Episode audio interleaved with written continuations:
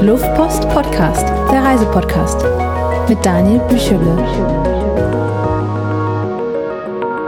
Hallo und herzlich willkommen zur neuesten Episode vom Luftpost Podcast. Heute spreche ich mit dem Gig. Hallo Gig. Ah, hallo Dani. Ähm, geneigte Hörer kennen dich vielleicht schon, weil wir schon die eine oder andere Episode ähm, miteinander aufgenommen haben. Unter anderem, wir haben gerade überlegt, welche das alles waren. Also wir haben uns erinnert an Japan. Ähm, mhm. Wir waren zusammen in Nordkorea unterwegs. Das ist wahrscheinlich mhm. eine Episode, die viele Leute kennen. Und ähm, Kiew und Tschernobyl. Ja, und Indien hat man auch noch gehabt. Ah, stimmt, du, du warst in Indien, genau, da war. Genau, genau. Ist alles, alles ganz schön lange her, ist mir vorhin mal aufgefallen. Ist nicht so, als wäre ich in den letzten Jahren nicht ähm, häufiger mal gereist, aber ich bin tatsächlich jetzt ein bisschen einigen Ländern treu geblieben, die, also gerade Japan natürlich einfach jetzt schon äh, quasi abgedeckt waren. Wobei, wir haben gerade schon gesagt, eigentlich müsste man da mal eine Update-Episode machen. Das, äh, da gibt es schon noch ein bisschen mehr zu erzählen zu diesem Japan. Das ist immer erstaunlich, ne, dass auch eine Episode nicht ganz Russland oder ganz China abdeckt. Das ist äh, ganz, ganz erstaunlich. ähm, ja, und deswegen wurde es mal wieder Zeit, dass du vorbeikommst und du hast diesen Sommer eine ähm, Interrail-Reise unternommen, über die wir heute sprechen wollen. Ja, genau. Es, die Geschichte ist ja folgende. Wir leben noch in dieser Pandemiezeit und wer hätte es gedacht, ich hatte eigentlich eine Reise nach Japan gebucht. Das war dann nicht möglich aus äh, Corona-Gründen dorthin zu reisen. Und dann habe ich halt überlegt, so was mache ich denn dann so? Ähm, und Mai, im Endeffekt war dann natürlich klar, dass ich irgendwo in Europa bleiben will. Und also wenn es nicht absolut nötig ist, dann fliege ich auch eigentlich gar nicht so gerne. Also ich habe kein Problem mit langen Flügen, aber also wenn, wenn man irgendwie mit dem Zug hinkommt, dann finde ich es eigentlich auch ganz gut. Und dann habe ich irgendwann, ähm, kam bei mir halt eine E-Mail vorbei mit entsprechend günstigen Preisen mal wieder für diesen Interrail-Pass und dann dachte ich mir, ja gut, also dann, äh, dann nehmen wir doch alle meine ganze Zeit hier mal so einen Interrail-Pass und dann schauen wir halt mal, was ich überhaupt mache. Also zu dem Zeitpunkt, wo ich den geklickt habe, habe ich mir noch keine große Gedanken gemacht, was ich jetzt dann damit tun werde. Mhm. Äh, wann, wann genau warst du jetzt unterwegs? Ähm, das war irgendwie August 2021. In äh, Juli und August hatte ich den Pass. Also mhm. ich hatte wirklich den vollen Zwei-Monats-Pass mir geholt. Also da gibt's ja ganz viele verschiedene Varianten von diesem Pass. Also das ist ja dieses Interrail, das kennen äh, ganz viele, auch wenn du so des älteren Menschen erzählst, die kennen das mal so, da kriegst du mal als erste Frage, geht das nicht nur bis 26 oder so? Also so, das, das kennen die so als Jugendliche dürfen durch Europa reisen. Mhm. Und ähm, das ist ja so nicht mehr ganz äh, der Fall. Also erstens geht es auch in, in allen Altersstufen. Es gibt dann eben sogar wieder Seniorenrabatte.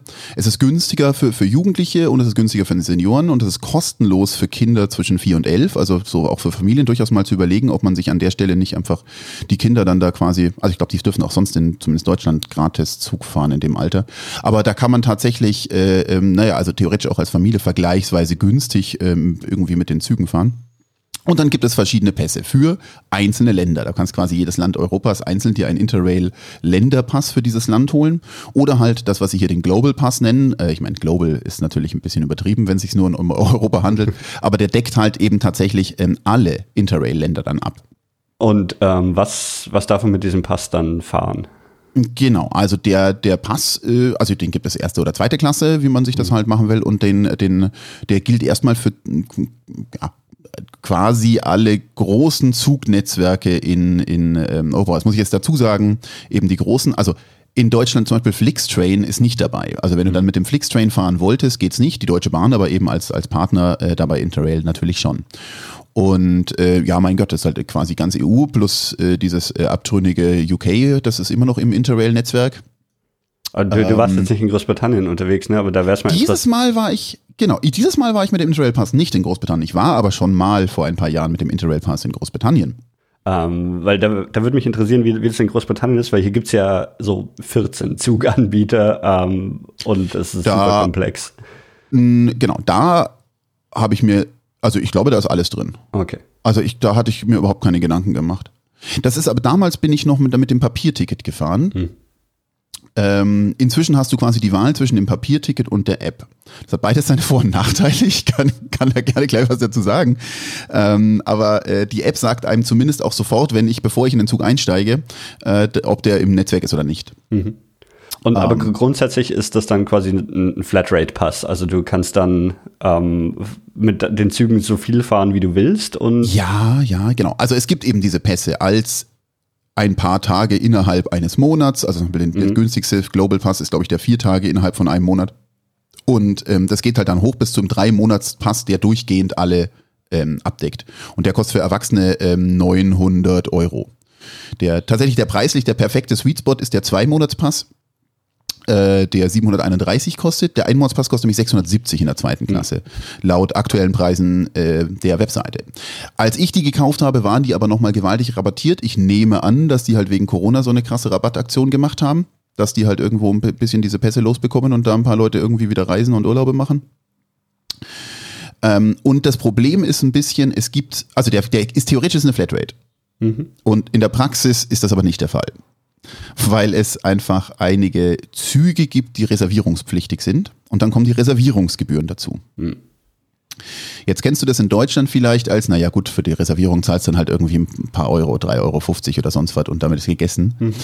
Ja, die Länder greifen dann bei den Interrail-Kunden für diese Interrail-Reservierungen gerne mal ordentlich zu. Also die Bahnstrecke zum Beispiel von Barcelona nach Paris, die ich auch genommen habe, ähm, da sind es dann halt Reservierungen äh, von Pound 30 Euro, 33 mhm. Euro.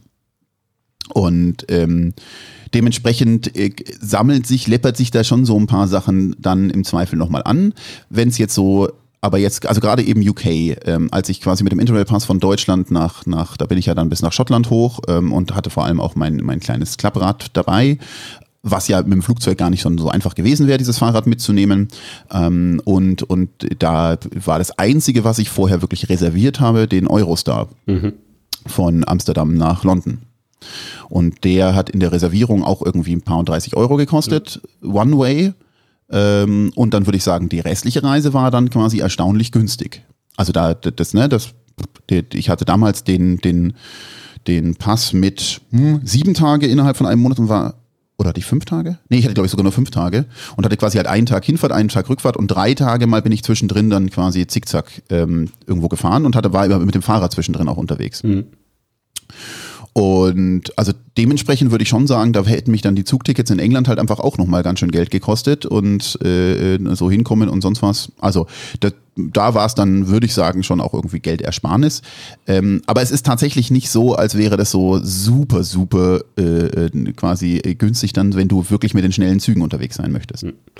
Aber es ist halt wahrscheinlich ein anderes Herangehen an die Reise auch, oder? Also weil du halt ähm, nicht, also wenn es egal ist, ob du jetzt noch die Stadt mitnimmst und noch dahin fährst quasi, weil es nichts extra kostet, so dann ähm, nutzt man es wahrscheinlich auch anders, wie wenn man jetzt jedes Ticket einzeln kaufen würde, oder? Ja, ich kann mir vorstellen, dass, dass es durchaus denkbar ist, also dass man super krass durchplant die Reise. Mhm. Also gerade wenn du nur so einen mit so wenig Fahrtagen innerhalb von, ne, da gibt's ja den fünf Tage innerhalb eines Monats und du willst wirklich drei Wochen unterwegs sein und dann musst du natürlich genau planen, an welchem Tag du welche Züge und wie und so weiter nimmst. Ähm, das war bei mir nicht so. Ich habe also dann wirklich äh, gute Teile meiner Fahrt äh, jetzt dieses Jahr ne, quasi im Zweifel sogar morgens am Bahnhof überlegt, welchen Zug ich jetzt einsteige. Ja, was dann, also immer wenn es dann quasi nicht reservierungspflichtig ist, ist es ja auch überhaupt kein Thema. Ähm, und auch so, meine Güte, dann im Zweifel einen Tag vorher irgendwie mir gedacht, so fahren wir jetzt morgen weiter, dann kann man mal. Das ist ähm, dann halt auch ganz, ganz verschieden. Also je nachdem, wo du bist, ist es ja auch mit den Reservierungen. Es gibt ja nicht so einen, kennst ja Flüge. Ne? Flüge buchst du quasi irgendwo auf irgendeiner Webseite und findest es schon im Internet. Das also äh, irgendwie nie so ein Thema. Genug Reisebüroanbieter und so. Ja. Für Zugreservierung gibt es irgendwie nie so einen richtigen äh, Anbieter, der irgendwie alles covert, was man da für Interrail so braucht. Aber ich meine, das ist ja wahrscheinlich auch, ähm, das habe ich mir jetzt auch gerade gefragt, äh, wie kaufe ich nur eine Reservierung, ohne ein Zugticket zu kaufen? Also genau. Auf der Deutschen Bahn-Webseite geht das. Das betrifft mhm. dann quasi, das geht, das geht für Deutschland, das geht glaube ich sogar noch für Österreich oder so, aber dann, also das, das geht für Deutschland, mhm. geht das ganz gut. Für andere Länder geht das dann eventuell auf denen ihren Webseiten oder auch nicht. Teilweise geht es auf der interrail.eu-Seite, teilweise aber auch nicht. Teilweise empfiehlt es sich einfach im Bahnhof das zu klären. Mhm. Ähm, also es ist wirklich, das ist so ein bisschen noch so, Reisen mit einem bisschen so Abenteuergehalt, weil du auch so gar nicht so genau weißt, wie es denn jetzt dann irgendwie alles klappt. Also zum Beispiel das Ticket, also jetzt mal hier so, meine, meine Tour jetzt hat quasi in Madrid gestartet und geendet, weil ich momentan in Madrid lebe. Was übrigens auch ein Vorteil ist, das sollte man vielleicht noch ganz wichtig hervorheben, mit dem Global Pass darfst du nicht in dem Land dauerhaft fahren, in dem du wohnhaft bist. Mhm. Jetzt darfst du quasi als Deutscher einfach nicht die ganze Zeit in Deutschland hoch und runter fahren mit dem Pass. Also wenn du deinen Hauptwohnsitz in Deutschland hast. Okay, und ähm, das ist quasi nicht Leute als günstige Pendlerkarte. Ne? Richtig, ja. exakt, weil das ist natürlich, also natürlich ist der Monatspass viel günstiger als die Bahncard 100. Ja. Und gerade in Deutschland, wo du keine Zugreservierungspflicht hast, ist es natürlich äh, dann wirklich ein Schnäppchen, quasi damit äh, quasi durch die Gegend zu brettern. Ähm, wenn du aber einen Wohnsitz im Ausland hast, ist das natürlich wieder was anderes und in meinem Fall konnte ich halt dann eben in Deutschland auch problemlos fahren. Ähm, so, jetzt bin ich von Madrid eben gestartet äh, und musste erstmal wollte ich eben nach Deutschland kommen. Den, die Reservierung für den Zug nach Barcelona konnte ich am Bahnhof in Madrid machen, nicht online, auf gar keinen Fall online. Das war nicht möglich online. Das wissen Sie gar nicht, wie es geht, so ohne dass man nicht auch ein Ticket dazu kauft, also auf die Renfe-Webseite, keine Ahnung. Das war auf der interrail.eu-Webseite, also die, die auch den Pass vertickt, die haben ja so ein Reservierungsdings, da hieß es dann so, ja, also geht gerade nicht, versuchen Sie es auf der Bahn-Website, also irgendwas war war da halt mhm. keine Ahnung, ob das hätte so sein sollen oder nicht. Ähm, gut, aber das habe ich im Bahnhof bekommen. Das Ticket, äh, dann die Reservierung aber von ähm, von, von Barcelona nach, äh, von, nach, nach Paris und von Paris nach ähm, äh, Mannheim war das dann im Endeffekt äh, mit den TGW. Ähm, das konnte ich auf der Interrail EU-Seite buchen aber das kam per Papier, per Post innerhalb von einer Woche dann zu mir geschickt nach Madrid. Da habe ich halt glücklicherweise rechtzeitig ja. das irgendwie alles gemacht und deswegen war das auch kein Thema. Ähm, aber das ist tatsächlich natürlich, das ist so, so als moderner Mensch mit, ich mache mit dem Smartphone mal eben dies und jenes, äh, war das dann schon ein wenig schockierend, dass ich warten muss, bis auf Papier meine Reservierungsbestätigung kommt, damit ich in diesen Zug einsteigen darf. Ja, vor, vor allem, ich meine, wenn es halt nicht am Anfang deiner Reise ist, sondern du irgendwo bist, wo du vielleicht keine Briefe empfangen kannst. Ja, ja also das, äh, genau, das, ja, und auch ne, eine Woche, du kannst ja nicht dann irgendwo eine Woche in einem Hotel äh, irgendwie auf diese Reservierung warten.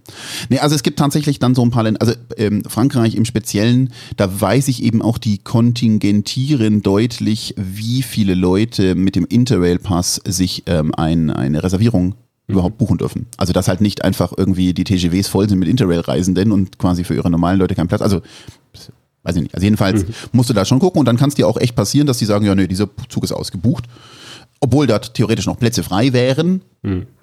Aber da sind halt einfach dann nur quasi 20 Plätze für Interrail-Fahrer oder sowas. Okay. Und man muss also wie finde ich jetzt überhaupt raus, ob ich eine Reservierung brauche für eine Verbindung, die ich nehmen will? Genau, also ähm, wie gesagt, diese App ist an der Stelle tatsächlich ganz ein, angenehm, wenn man da ähm, mit der, mit der Rail Planner App, wo man auch das Ticket drin hat, wenn man das digital halt hat, ähm, das sagt einem, wenn ich dort drin die Verbindung klicke, sofort, ob es reservierungspflichtig ist. Mhm. Kann ich auf der normalen Interrail-Webseite auch machen.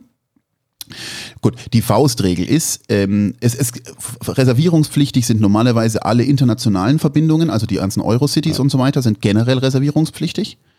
Ähm, also theoretisch auch äh, also ich, wenn du, wenn du halt also von München nach Österreich mit dem Eurocity oder mit dem und so weiter, das sind, das sind, die sind meistens, äh, oder die sind quasi alle reservierungspflichtig. Und was reservierungspflichtig sind, sind mehr oder minder alle ähm, wie sag ich denn das? Also alle echten Hochgeschwindigkeitszüge, die so. Markenprodukt sind. Also der TGW, der, der AVE in, in Spanien. Äh, in Italien gibt's ja auch hier den, diese Pendolinos, die, die so Hochgeschwindigkeitsdinge sind. Ähm, der Eurostar, der, der Thalys nach Brüssel und so weiter. Das sind alles so, mhm. so wirklich äh, echte äh, reservierungspflichtige Züge. Wenn du in den Ländern mit Regionalbahnen unterwegs bist, ist natürlich kein Problem. Also wenn du da entsprechend langsamer willst, dann kannst du das auch. Ja ist dann eigentlich sowas wie ähm, Nahverkehr auch dabei? Ähm, na ja gut, also jetzt so in Deutschland, so das quasi S-Bahn gehört ja der Bahn und ja. gehört dann dementsprechend dazu. Ähm, aber eben, also so die Trambahn, Bus, U-Bahn in den Städten normalerweise nicht. Ja, aber zumindest S-Bahn in Deutschland, dann kann man mit genau, Ja, ja. Genau, naja, dass du da irgendwie irgendwo hinkommst. Okay.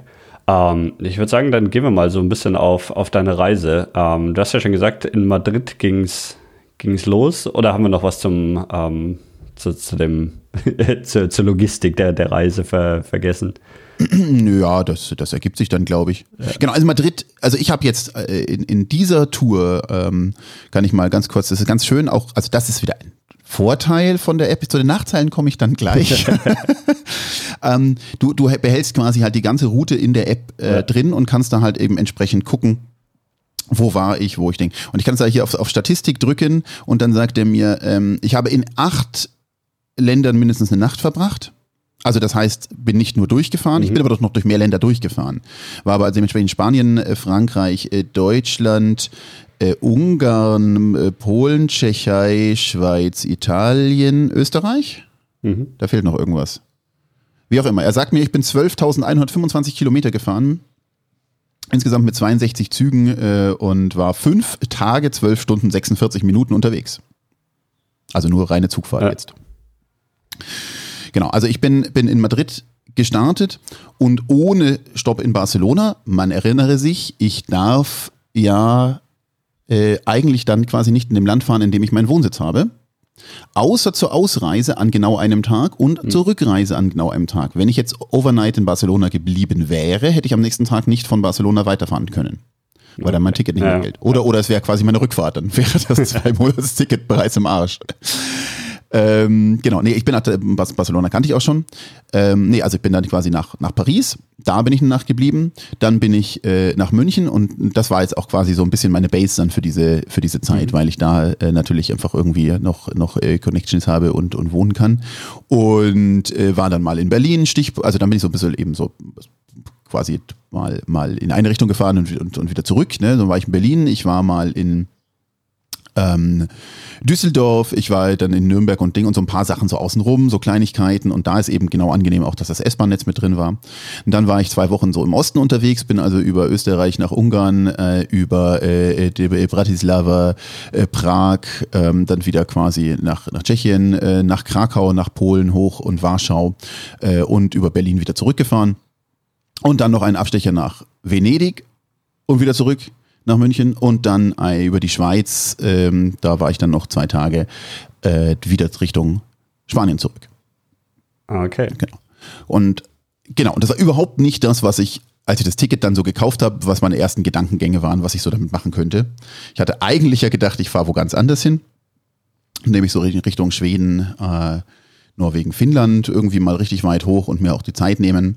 Aber irgendwie kamen mir dann auch so viele Termine eben in, in München dann irgendwie dazwischen, dass sich das alles irgendwie nicht so ganz ergeben hat, dass ich diese Zeit wirklich aktiv nutzen konnte. Und das andere war, dachte dann, naja, von Polen kann ich ja dann irgendwie bis Helsinki hoch und dann oben über den, äh, über dem Baltische Meer, wie heißt denn das da oben? Der, der äh, Golf von, ach, was weiß denn ich, ähm, wo man dann von, von Finnland nach Schweden einmal außen rum, das ist ja, da müsste man ja auf dem Landweg ganz schön weit noch nach Norden Ja. hoch. Ja, und dann habe ich festgestellt, dass äh, Zugverkehr im, in also Estland und, und Litauen und Lettland ähm, schon eher so ein Problem darstellt. Also das ist zwar theoretisch im Interrail-Pass mit drinnen, aber in der Praxis ist da nicht so viel mit Zugverkehr und das wäre nicht so leicht gewesen, da irgendwie bis Tallinn zu kommen. Und dann ähm, hätte man natürlich das überbrücken können mit dem Flixbus oder mit dem Flug oder was auch immer. Und dann war aber auch das Wetter so scheiße. Dann habe ich einfach das alles wieder gekippt und habe eben tatsächlich die, die Reiseplanung geändert. Okay. Aber dann ist, also, weil ich war jetzt vorhin auch gerade auf der Interrail-Webseite und da haben sie also die Logos von den, den großen Zugdingern, also sowas wie Deutsche Bahn und, und irgendwie halt die italienische, französische, spanische und so weiter. Aber dann ist da eben jetzt so mit, mit eben Skandinavien und, und irgendwie die, die baltischen Staaten und so. Also da ist eigentlich, eigentlich schon, schon noch deutlich mehr dabei, als, als sie jetzt hier so Großwerbung mitmachen. Ja, ja. Äh, ich, oh, das ist eine gute Frage, warum das diese die, die Logos drauf haben. Ähm, es gibt da so ein, so, ein, so ein PDF, das kann ich dir auch mal äh, dann auf da, sind quasi die ganzen Länder mit drauf, die generell drinnen sind. Ähm, aber es sind natürlich, also wie gesagt, natürlich je, je nachdem, wie die, wie da der Bahnmarkt ist und so weiter, auch wieder die Strecken sind, aber eben, also du kannst bis in die Türkei fahren mit dem Interrail-Pass. Ah, okay. Genau, also das, es gibt wenig äh, irgendwie dann so zwischendrin, die dann nicht Teil davon sind. Ja. Ne, also quasi Südwesten bis Portugal, also eigentlich die ganze EU. Ähm, ja, und dann halt eben so ein bisschen on top. Okay, ähm, dann äh, haben wir, haben wir über Spanien gar nicht so, so viele eigentlich, weil das nicht wirklich Teil deiner Reise war. Aber was mir in Spanien, ich war ja letztens auch in Spanien, äh, was mir aufgefallen ist, so zugtechnisch ist Spanien schon relativ weit vorne. Ne? Also so diese ähm, Schnellzugverbindungen und so eine wirst du ja dann wahrscheinlich auch genommen haben von Madrid nach äh, Barcelona. Da ist man relativ schnell unterwegs in einem Ach, Dani, relativ großen dir, Land, oder? Es ist traumhaft. Es ist wirklich traumhaft. Also von Madrid nach Barcelona sind 600 und ein paar zerquetschte Kilometer. Und die fahren diese Strecke, das ist ja die Baureihe wie der ICE 3. Das sind die Züge wie der ICE 3 in Deutschland. Und der fährt halt einfach die komplette Strecke auf 300 und irgendwas durch. Deswegen Mhm. bist du da zwei Stunden 15, bist du halt einfach das Gefahren mit dem Zug.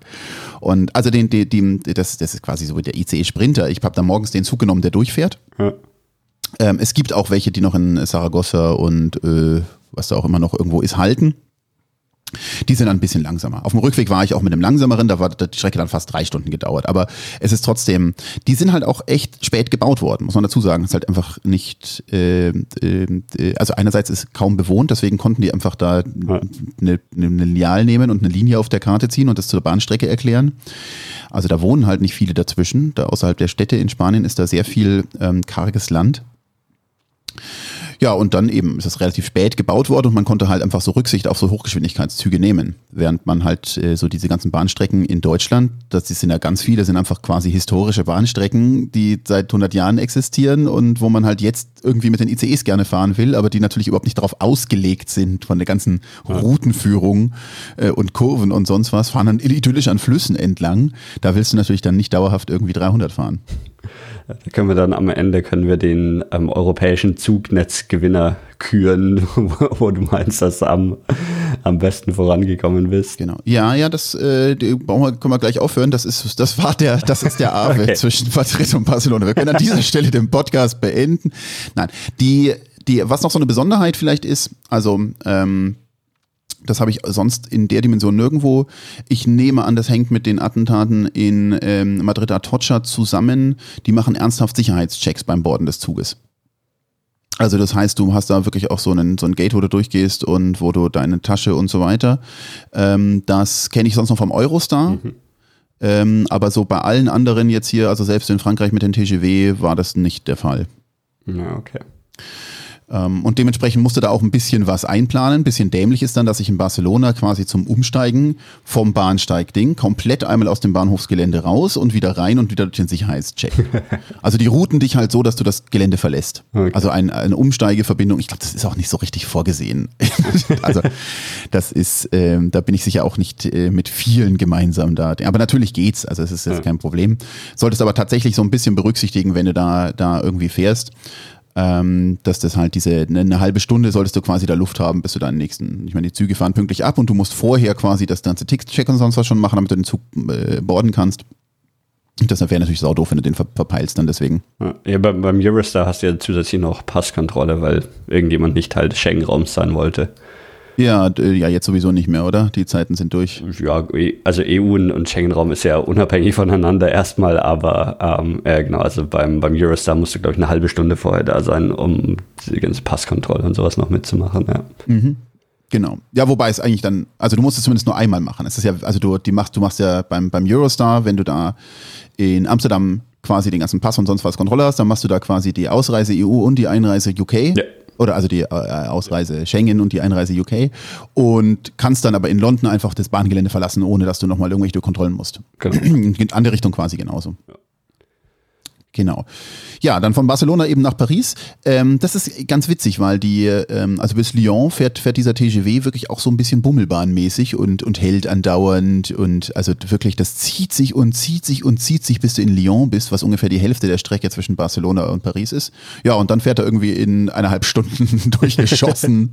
das ist dann wieder genau dasselbe. Da haben sie halt einfach ein echtes sternförmiges Schnellnetz von Paris Ja. aus gebaut was gewissermaßen da verständlich ist. Aber also da kannst du wirklich auch dann eben äh, äh, durchbrettern mit dem Zug. Genau. Theoretisch wäre es sogar denkbar gewesen, an einem Tag mit dem Zug von Madrid bis München zu kommen.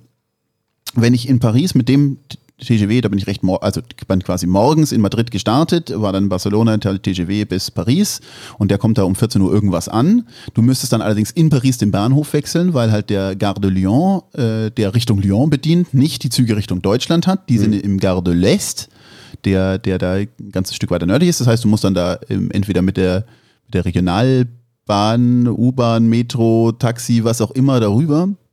Und wenn du da nicht so viel Zeit vertrödelst, dann erwischst du dann noch sehr gut Züge, mit denen du natürlich noch bis nach Deutschland auch dann wirklich reinkommst. Ähm, wenn du es dann auf der Karte anschaust, ist es irgendwie schon auch so ein bisschen doof, ne? Dass ich von Madrid bis Barcelona ist ja noch wirklich eine sehr gute, richtige Richtung, Richtung München. Und dann ist es halt so ein krasser Haken, aber das ist eben dieses sternförmige Netz in Frankreich. Äh, du meinst, dass du jetzt nach Paris musst, oder was? Genau, also Paris, also müssen quasi über Paris fahren an einem Tag, ist halt eigentlich luftlinienmäßig ein totaler Unsinn. Hm. Ja, okay. Äh, genau. Ja, aber eben, also ich bin halt dann in Paris auch geblieben ähm, äh, und, und bin dann da eben später weitergefahren und habe mir so ein bisschen eben da Paris äh, dann da den Nachmittag da rumgewandert und, und gut essen gewesen und so und habe mir halt auch mal so ein bisschen angeguckt. Wie gesagt, wir sind eigentlich in dieser Pandemie. Ähm, Wobei eben 2021, also zu dem Zeitpunkt, ich war schon bereits vollständig geimpft und ähm, auch genau zwei Wochen. Also das heißt, ich hatte mir auch gedacht, so ja, das ist jetzt überhaupt kein Problem mehr. Ähm, und also kein Problem. Also ich trotzdem so mit Abständen und so weiter. Und dann habe ich, also in Paris war so die erste Stadt, wo ich mir gedacht habe, ach so, okay, also hier scheint es ja auch so nicht so ernst gemeint zu sein mit Abständen halten und Masken und so. Also die Cafés waren voll und draußen Abstände und sonst was gab es überhaupt nicht. Das war also schon so ein bisschen so gleich so der erste äh, Schock, weil ich das jetzt aus Madrid ähm, ein bisschen anders kannte. Da geht quasi niemand ohne Maske aus dem Haus zu dem Zeitpunkt noch. Jetzt inzwischen ist es auch ein bisschen anders geworden. Aber das war dann, ja, faszinierend, dass das in Paris ähm, Genau, nicht, nicht Das so. ist eigentlich dann einen ganz lustigen Überblick über die ähm, verschiedenen Länder und wie mhm. die Pandemie jeweils, wobei es natürlich auch ne, du wahrscheinlich zu unterschiedlichen Zeitpunkten der unterschiedlichen Wellen die Länder gesehen hast. Das ist natürlich richtig, ja, genau, natürlich. Ähm, ja, aber ich, also mich fasziniert immer so ein bisschen, wenn es in Ländern nicht, oder sagen wir, es gibt ja irgendwie eine Regelung, das ist das eine, und dann gibt es natürlich irgendwie so ein bisschen so eine, so eine, ähm, wie sage ich das, gruppendynamische ja. Auslegung oder was sie dann daraus machen. Und das wundert mich schon auch immer ein bisschen, dass dann, selbst wenn keine Maskenpflicht draußen ist, ich habe das Gefühl, in, in Deutschland doch durchaus ab und zu mal Leute zu sehen, die auch draußen, was die kommen aus dem Supermarkt und lassen halt die Maske auf, bis sie zu Hause sind. Oder gehen zur U-Bahn und lassen die Maske draußen an. Ne? Also so halt nicht dieses, dieses sich runterreißen und, und oh Gott, ja, endlich wieder frische Luft.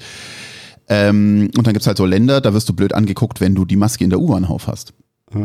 Also ja, in, in, Großbritannien haben wir jetzt gerade die Situation, dass eben ja die Regierung sagt, so hier ist alles vorbei, macht, macht was ihr wollt und ja. so, aber halt jetzt die einzelnen Firmen, also zum Beispiel halt ähm, Transport for London, die halt das, das ähm, U-Bahn-Netz hier betreiben oder halt mhm. die Supermärkte oder so, die halt quasi als Teil ihres Hausrechts eine Maskenpflicht durchsetzen, was natürlich dann auch nicht so gut funktioniert, wenn die Regierung die ganze Zeit schreit, so nee, nee, macht einfach, was ihr wollt. Mhm. Ja, ja. ja, Gott, äh Es waren, also theoretisch waren sich, glaube ich, alle Zugnetze einig. Also in den Zügen war Maske zu mhm. tragen. Das heißt aber nicht, dass es jeder gemacht hat. Und das heißt auch nicht, dass das Zugpersonal das überall gemacht hat. Also äh, gerade eben dann im, im, im Osten, also an der österreichisch-ungarischen Grenze, hat sich quasi jeder die Maske abgezogen. Also das ist wirklich ganz, das, ich weiß nicht, warum quasi an der Grenze die Bedrohung weg war, keine Ahnung. Das war, genau, das war, das war wirklich. Äh, War, waren die Züge dann, dann relativ leer oder waren die normal ausgelastet? Ach du, ich bin jetzt natürlich nicht sonderlich häufig äh, ansonsten mit den Zügen hier so mhm. international so weit gefahren, deswegen schaue ich da gerade einen Vergleich. Ähm, mein Eindruck war, dass die ganz normal, also die in Deutschland, die ICEs war, ist glaube ich, da ist nicht mehr viel weg von, von, von vorpandemischen Zeiten. Ja, ne, das glaube ich, gibt sich nicht mehr. Genau, so, ja, eben. Also dann Paris dann, und dann war ich da, da, da in München. Und äh, da, da konnte ich jetzt mal quasi so die in Deutschland bei meinen Stichfahrten hier die verschiedenen äh, deutschen Zugmodelle mal alle durchtesten ich muss ja wirklich sagen, also die Bahn hat einen mega Flop sich mit dem ICE 4 geleistet. Ich finde den, der ist, also die ganze Bestuhlung da drin ist so viel unbequemer. Die, die, ähm, von außen sieht das scheiße aus. Fangen wir mal damit an. Das ist Geschmackssache, aber wirklich, wenn der einfährt, dann denke ich mir so, oh nee, ernsthaft. Und ähm, genau, und, und er, also er fährt langsamer als der, als der ICE 3, was tatsächlich allerdings in Deutschland nicht auf so vielen Strecken wirklich ins Gewicht fällt. Ähm, und genau, und äh, ja, aber eben dann einmal nach Berlin hoch und, und wieder zurück. Und das ist halt wirklich geil gewesen mit dem, mit dem Interrail Pass jetzt für mich, weil ich halt quasi aus, als Spanien-Resident äh, ähm, halt eben ohne Reservierungen in Deutschland mhm. einfach einen Zug hatte. Ja, da habe ich halt quasi am Vormittag jemanden hier in Berlin eingechattet, du, hey, wie schaut's aus, wir heute Abend ein Bier trinken. So, hä, was, wie bist du in Berlin? Ja, nee, noch nicht, aber das können wir gleich ändern. Ich habe ich hab Zeit. Ne? Ich, und ähm, was halt dann eben tatsächlich, äh, also ich habe ich war, hab da nebenbei viel gearbeitet noch, was ich, da habe da halt mein Notebook und sonst was und ich kann halt im Zug wirklich ganz gut arbeiten. Weißt du, den Kopfhörer drin und, und mit dem Notebook dann irgendwie arbeiten oder auch mal dann lesen und so. Und also diese, diese fünf Tage Zugfahren, fand ich überhaupt keine Belastung. Wenn ich jetzt in der App sage, wenn ich mir sagt, ich saß fünf Tage durchgehend im Zug, das, das, also das fand ich, das, das, da kann man so viel und mal zum Fenster rausgucken, mal Podcasts hören, mal Musik hören, äh, mal Netflix was angucken auf dem iPad. Also du hast ja da wirklich inzwischen einfach auch alle Möglichkeiten, ähm, dich da irgendwie es dir bequem zu machen und, und, und Ding oder eben was zu arbeiten. Und WLAN gibt's auch mehr oder weniger zumindest. Äh, äh, ja. Äh, Lassen wir es einfach so stehen. Ich habe ganz oft äh, dann, und das ist wieder jetzt ein, natürlich ein echter, echtes Gewinn äh, hier mit Europa. Ich habe ganz oft quasi einfach ein Roaming äh, Ja. über, mein, über mein Handynetz gemacht. Und das geht ja, das geht ja heute, das, das ist, ohne das wäre jetzt auch diese App echt noch ekelhafter. Weil diese App braucht nämlich eigentlich dauerhaft Internetverbindung. Also um das Ticket zu zeigen, die Interrail. Vielleicht gehen wir da jetzt mal drauf ein, auf diese App. Weil das ist jetzt auch Ja. was, was mir in Deutschland nämlich dann passiert ist. Also, ich würde sagen, diese App ist von der Idee recht gut. Also generell, sowohl beim Papierticket als auch bei der App, musst du vor Betreten des Zuges exakt diese Zugfahrt erfassen. Ähm, und die wird dir dann auch, also auf dem Papierticket gibt es dann quasi immer so eine, eine Tabelle, wo du das einfach einträgst und dann wird es auch genau dort daneben quasi abgetackert. Und damit es, also gerade wenn du halt natürlich so einen Pass hast wie fünf Tage innerhalb von und so weiter, ist das natürlich auch der Dokum- Dokumentation, dass das halt irgendwie, dass du nicht 17 Tage damit gefahren bist. Ja, also von in dem Monat. Und dementsprechend ähm, macht das durchaus Sinn und auch generell, ich nehme an, das ist auch bei denen für Abrechnungszwecke, äh, wer dann welche Bahngesellschaft wie viel davon irgendwie bekommt. So, jetzt bin ich, ich bin so ein bisschen der Plan B-Typ. Ich habe immer eine, eine, eine Notfalllösung. Und was würdest du dir denken? Ah ja, App, hm, da ist das ganze Bahnticket für zwei Monate drauf, das jetzt echt nicht ganz günstig war. Und ähm, äh, ne, da- davon ein Backup wäre doch irgendwie ganz gut. Hey, aber ist ja kein Problem. Ich habe ja noch ein iPad dabei. Lass uns doch die App dort auch aufspielen. Ja, aber du darfst dieses Ticket da nicht nochmal aufspielen. Das ist einmal auf einem Gerät aufgespielt. Und wenn du dieses Gerät verlierst, ist dieses Ticket erstmal futsch. Das ist passiert. Nicht ich habe das Gerät verloren, sondern bei einem Update hat diese App das Ticket verloren. Okay. Und ich durfte das Ticket nicht wieder einspielen. Naja, ist ja kein Problem. Saß ja nur gerade mitten im Zug. War natürlich auch ein bisschen dumm vielleicht. Also jetzt hätte man sagen können, wieso machst du mitten im Zug ein Update? Aber hey, warum nicht? Ne? Also ich Ja. meine, das darf ja wohl kein Problem darstellen. Dann dachte ja, naja gut, okay. Jetzt war ich so klug. Ich habe, also der generiert für jeden Tag neu diesen, äh, das, äh, dieses QR-Code, das ist ein Aztec-Code eigentlich technisch, also kein QR-Code, aber diesen 2D-Barcode, ähm, den halt die hier auch scannen. Ähm, und ich war halt immer, ich habe halt immer jeden Morgen, wenn ich eingestiegen bin in den Zug, vorne habe ich einen Screenshot gemacht, weil ich schon eben dann in, in Frankreich wurde ich nämlich im Tunnel kontrolliert und dann konnte ich halt kein Ding nachzeigen. Und da heißt es, ja, okay, warten die halt bis Ende des Tunnels. Also habe ich dann hab mir gedacht, na gut, dann mache ich halt einen Screenshot einfach, das ist ja kein Problem. Und das heißt also, für den Tag konnte ich auch mit dem Screenshot fahren. Das Ja. war dann überhaupt kein Thema, das hat keinen interessiert. Aber am nächsten Tag halt, wie, wie, wie komme ich jetzt wieder an diese Ja. App, wie komme ich da an diese Sachen, ne? Auch meine Fahrten bisherig und sonst was, keine Ahnung. So, das muss doch irgendwo noch liegen. Dachte ich, na ja gut, dann äh, schreiben wir mal an, hier auf der interrail.eu Webseite heißt 24 Stunden Support. Äh, ja, damit meinen die einen Chatbot.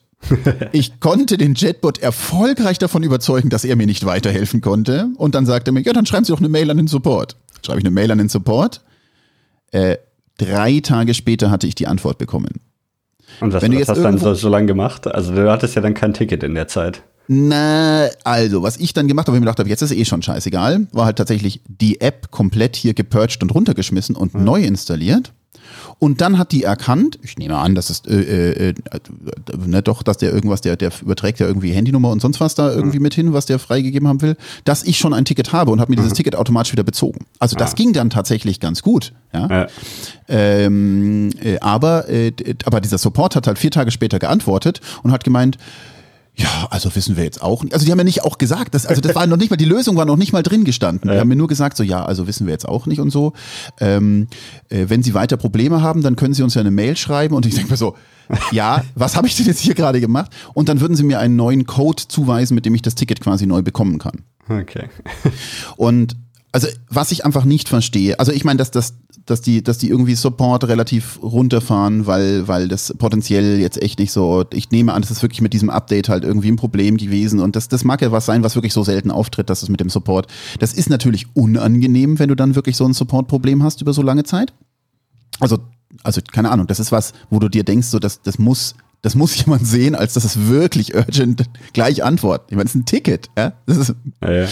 ähm, genau, die, ähm, äh, die, die, mir irgendwer hat dann gesagt, wahrscheinlich wäre es auch in Deutschland gerade überhaupt kein Problem gewesen, wenn ich die mein Ticketkauf, E-Mail und so weiter denen einfach irgendwie gezeigt habe. Das wird dann einfach irgendwie alles abgenickt.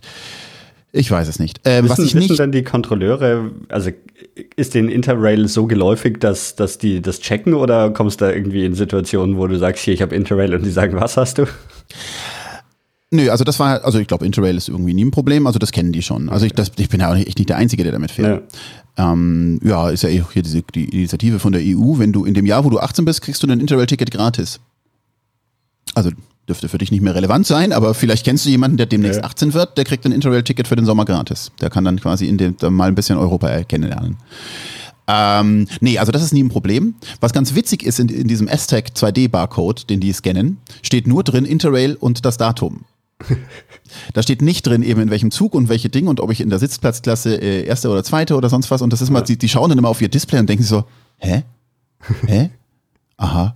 Mhm. Schauen sie kurz quasi aufs Handy und dann nicken sie und gehen sie weiter. Also, da, diese, also letztendlich ist das quasi nur die elektronische Signatur, dass meine App eine korrekte Information anzeigt. Also so gesehen ist das ja irgendwie. Na gut, weil du, du machst doch die Sitzplatzreservierung auch unabhängig davon, oder? Also das Genau, die Sitzplatzreservierung äh, ist komplett unabhängig und das natürlich dann, das musst du dann, also jetzt wenn du so ein TGW oder sowas hockst, ja. Rennvorweis, in Deutschland interessiert das ja keine Sau, also kein Mensch will eine Sitzplatzreservierung sehen. Also selbst wenn du sie reserviert hast, ähm, Ja. Ah, okay. ja, und also äh, was ich einfach nicht verstehe, warum ich das nicht auf zwei Geräte spielen kann, ähm, äh, weil das natürlich einfach, ne, wenn ich das auf dem iPad hätte und am geilsten wäre natürlich, die würden sich auch noch synchronisieren und würden dann, wenn ich beim einen die Pläne eingegeben habe, auf dem anderen habe ich die auch drinnen und so weiter. Das, das wäre ja eigentlich kein großer Aufwand, weil die haben das eh zentral auf dem Server, sonst bräuchte ich ja keine Internetverbindung die ganze Zeit. Ja. Was ich mir vorstellen kann, ist, dass es die Bahngesellschaften nicht so gerne machen. In der Theorie müssten die mich ja eigentlich auch immer nach einem Ausweis fragen, ob denn dieses Interrail-Ticket, das auf meinen Namen ausgestellt ist, was sie quasi auf dem Display dann sehen, was nicht in ihrem QRS-Code steht, aber auf dem Display von meinem Handy, ähm, da müssten sie natürlich sinnvollerweise jetzt auch noch einen Ausweis prüfen. Ja. Dadurch, dass sie halt verbieten, dass das mehrfach ist, ist die Wahrscheinlichkeit zumindest nicht so groß, dass jetzt irgendwie ein Kumpel von mir gleichzeitig im selben Zug sitzt äh, äh, und quasi in z- fünf Plätze weiter und auch einfach Ja. mein, mein Ticket hinhält. Ähm, dementsprechend, ja, ist das auch nicht so äh, unverständlich, dass sie das nicht wollen, aber es ist einfach wirklich, also diese, diese Verlust, also ich finde, also ein Handy kann man schon mal verlieren und gerade irgendwo auf Reisen, das kann einfach schon mal irgendwie oder runterfallen, kaputt gehen, liegen, Mhm. was auch immer. Und, und dann so aufgeschmissen zu sein, dass die halt da vom Support irgendwie gar nicht regeln, fand ich schon echt schwach. Gut, aber Wobei bist das du natürlich wie es mit dem Papierticket, da wär's, wenn du das verlierst, wahrscheinlich auch nicht viel anders, Nee, oder? äh, das ist sogar noch äh, theoretisch ein Vorteil der App. Wenn du das Papierticket verlierst, dann sagen sie immer, ja, Pech gehabt, ne? Ja, also gut, so- weil theoretisch halt jemand anders dein Ticket dann findet und es nutzt. Genau. Ich meine, auch da könnte der Name drauf und so weiter, Ja. aber in der Praxis, ich meine, das passiert, die, die, ich meine, die wirklich, die, die stempeln ja quasi dein Ticket hier Ja. in der Zeile, wo du in dem gerade aktuellen Zug bist, ne? so halt wie man analog vor 50 Jahren das Ja. gemacht hat. Und dementsprechend äh, kann ich das jetzt schon auch irgendwie alles verstehen, aber irgendwie einfach ist es doch ein bisschen schmerzhaft, äh, das so zu machen. Ich hatte ja eh, das war ja, ich darf ja, ähm, wenn ich da, wenn ich Deutschland Wohnsitz hätte, dürfte ich ja nicht in Deutschland dauernd mit den Zügen fahren. Ich dachte ja, dass das irgendwie mal zu einem Problem führt, dass sie mich halt dann fragen, wenn ich da quasi auf diesem Interrail-Pass in Deutschland durch die Gegend fahre ähm, und äh, ob ich dann überhaupt meinen Wohnsitz in Deutschland habe oder nicht. Die App checkt das natürlich und markiert quasi alle, also die in der, in der App sehe ich quasi den, ich verlasse das Land und ich fahre zurück, Land sieht anders aus. Das heißt, die App hat die, also hat diese Fahrt nicht als Auslandsfahrt, also als, als Heimfahrt oder, oder Ausfahrt, ähm, also Losfahrt oder Rückfahrt markiert. So gesehen ist es von der Seite wieder denen, denen natürlich wurscht. Ich habe trotzdem damit gerechnet, dass die irgendwann mal fragen und habe halt tatsächlich eben hier auch meine, äh, meine, meine Wohnsitz Residentings Card mitgebracht, die, die NIE, ähm, die, die dann als, als äh, Nachweis reichen sollte. Die hat niemals irgendwer sehen wollen. Die, das einzige Mal, wo mein Ausweis dazu wirklich kontrolliert wurde, war die S-Bahn in Düsseldorf, Köln. Da war es eine Kontrolleurin, die war, die war, die hat aber auch bei allen wirklich sehr genau da irgendwie. Die wollten meinen Ausweis haben, aber der habe ich einfach meinen Pass gegeben, also meinen deutschen Pass und Ja. der da war also und das hat ja auch gereicht. Also das, diese Wohnsitzfrage hat wirklich niemand, niemand Ja. interessiert. Ich könnte mir vorstellen, dass es auch tatsächlich kein Problem wäre, dementsprechend dieses System zu umgehen, indem ich, weil diese App, da wird mir ja nichts postalisch geschickt. Du gibst halt irgendwie eine Adresse im Ausland ja. an und buchst auf diese App dein Ticket und kriegst das Ticket auf die App und zahlst es und ja. bist fertig. Und dementsprechend, wenn das keinen interessiert, das könnte eine Schwachstelle in deren System sein, wenn das dann nie jemand kontrolliert. Die Frage ist halt dann, was dann passieren würde, wenn es jemand kontrolliert. Keine Ahnung. Ich will hier nicht zum Betrug anstiften. Ich frage mich nur, das ist so ein bisschen dieses Nerd-Hacker-Denken, so ob das denn nicht äh, quasi so ein bisschen das ist natürlich mit dem Papierticket anders. Wenn du das Papierticket kriegst du an eine Adresse ins Ausland, dann musst du zumindest mal da gewesen sein. Ja, gut, aber ich meine, viel mehr können sie ja auch nicht machen. Weil, also ich meine, zum Beispiel in Großbritannien gibt es ja kein, kein Meldedings oder sowas. So, also wie, ich kann ja nicht mal nach, also wie ich normalerweise hier nachweise, ist jemand meine britische Stromrechnung zu zeigen oder so. Auch schön. Das auch ist schön. halt so, sind so. Also entweder Kontoauszüge oder Stromrechnungen werden halt hier so als Nachweis der, ähm, dass ich hier lebe, verwendet. Und ja, also da gibt einige, Irland macht zum Beispiel das genauso, wenn es halt kein staatliches Register gibt von Leuten, die hier leben. Ja, ja. Genau. Nein, das waren dementsprechend ähm, in Deutschland da überhaupt keine Probleme mhm. gehabt. Und da bin ich dann eben äh, einiges rumgefahren. Äh, am erzählenswertesten ist wahrscheinlich so von der Tour noch meine Tour nach Düsseldorf. Mhm. Zwar, ich wollte schon relativ lange mal nach Düsseldorf, denn äh, Düsseldorf äh, ist quasi ähm, das, das Little Japan Europas muss man wissen, als Japan-Fan, also quasi dort hat sich, also direkt quasi nach dem Zweiten Weltkrieg oder so, äh, so in, weil da halt so Schwermetall und sonst was, haben sich da halt jede Menge japanische Firmen auch irgendwie und Auslandsbeziehungen hingehalten. Und dort gibt es halt tatsächlich auch ähm, jede Menge Japaner, die dort leben, also wie so eine kleine Gruppe und dementsprechend auch sehr viele sehr gute äh, japanische äh, Restaurants und, und ähnliches. Und ich dachte, das ne, wenn ich jetzt mal Zeit habe, dann machen wir das halt einfach mal. Ja, ähm, ich habe dann so in der App geguckt, so Wetter, ach wunderbar, ich habe jetzt eigentlich hier gerade so vier Tage Zeit. Äh, ah, heute soll es ein bisschen regnen, aber morgen und übermorgen ist eigentlich gut. Ne, probieren wir das halt mal. Und bin halt quasi ohne viel zu denken zum Bahnhof und bin halt mittags nach Düsseldorf gefahren.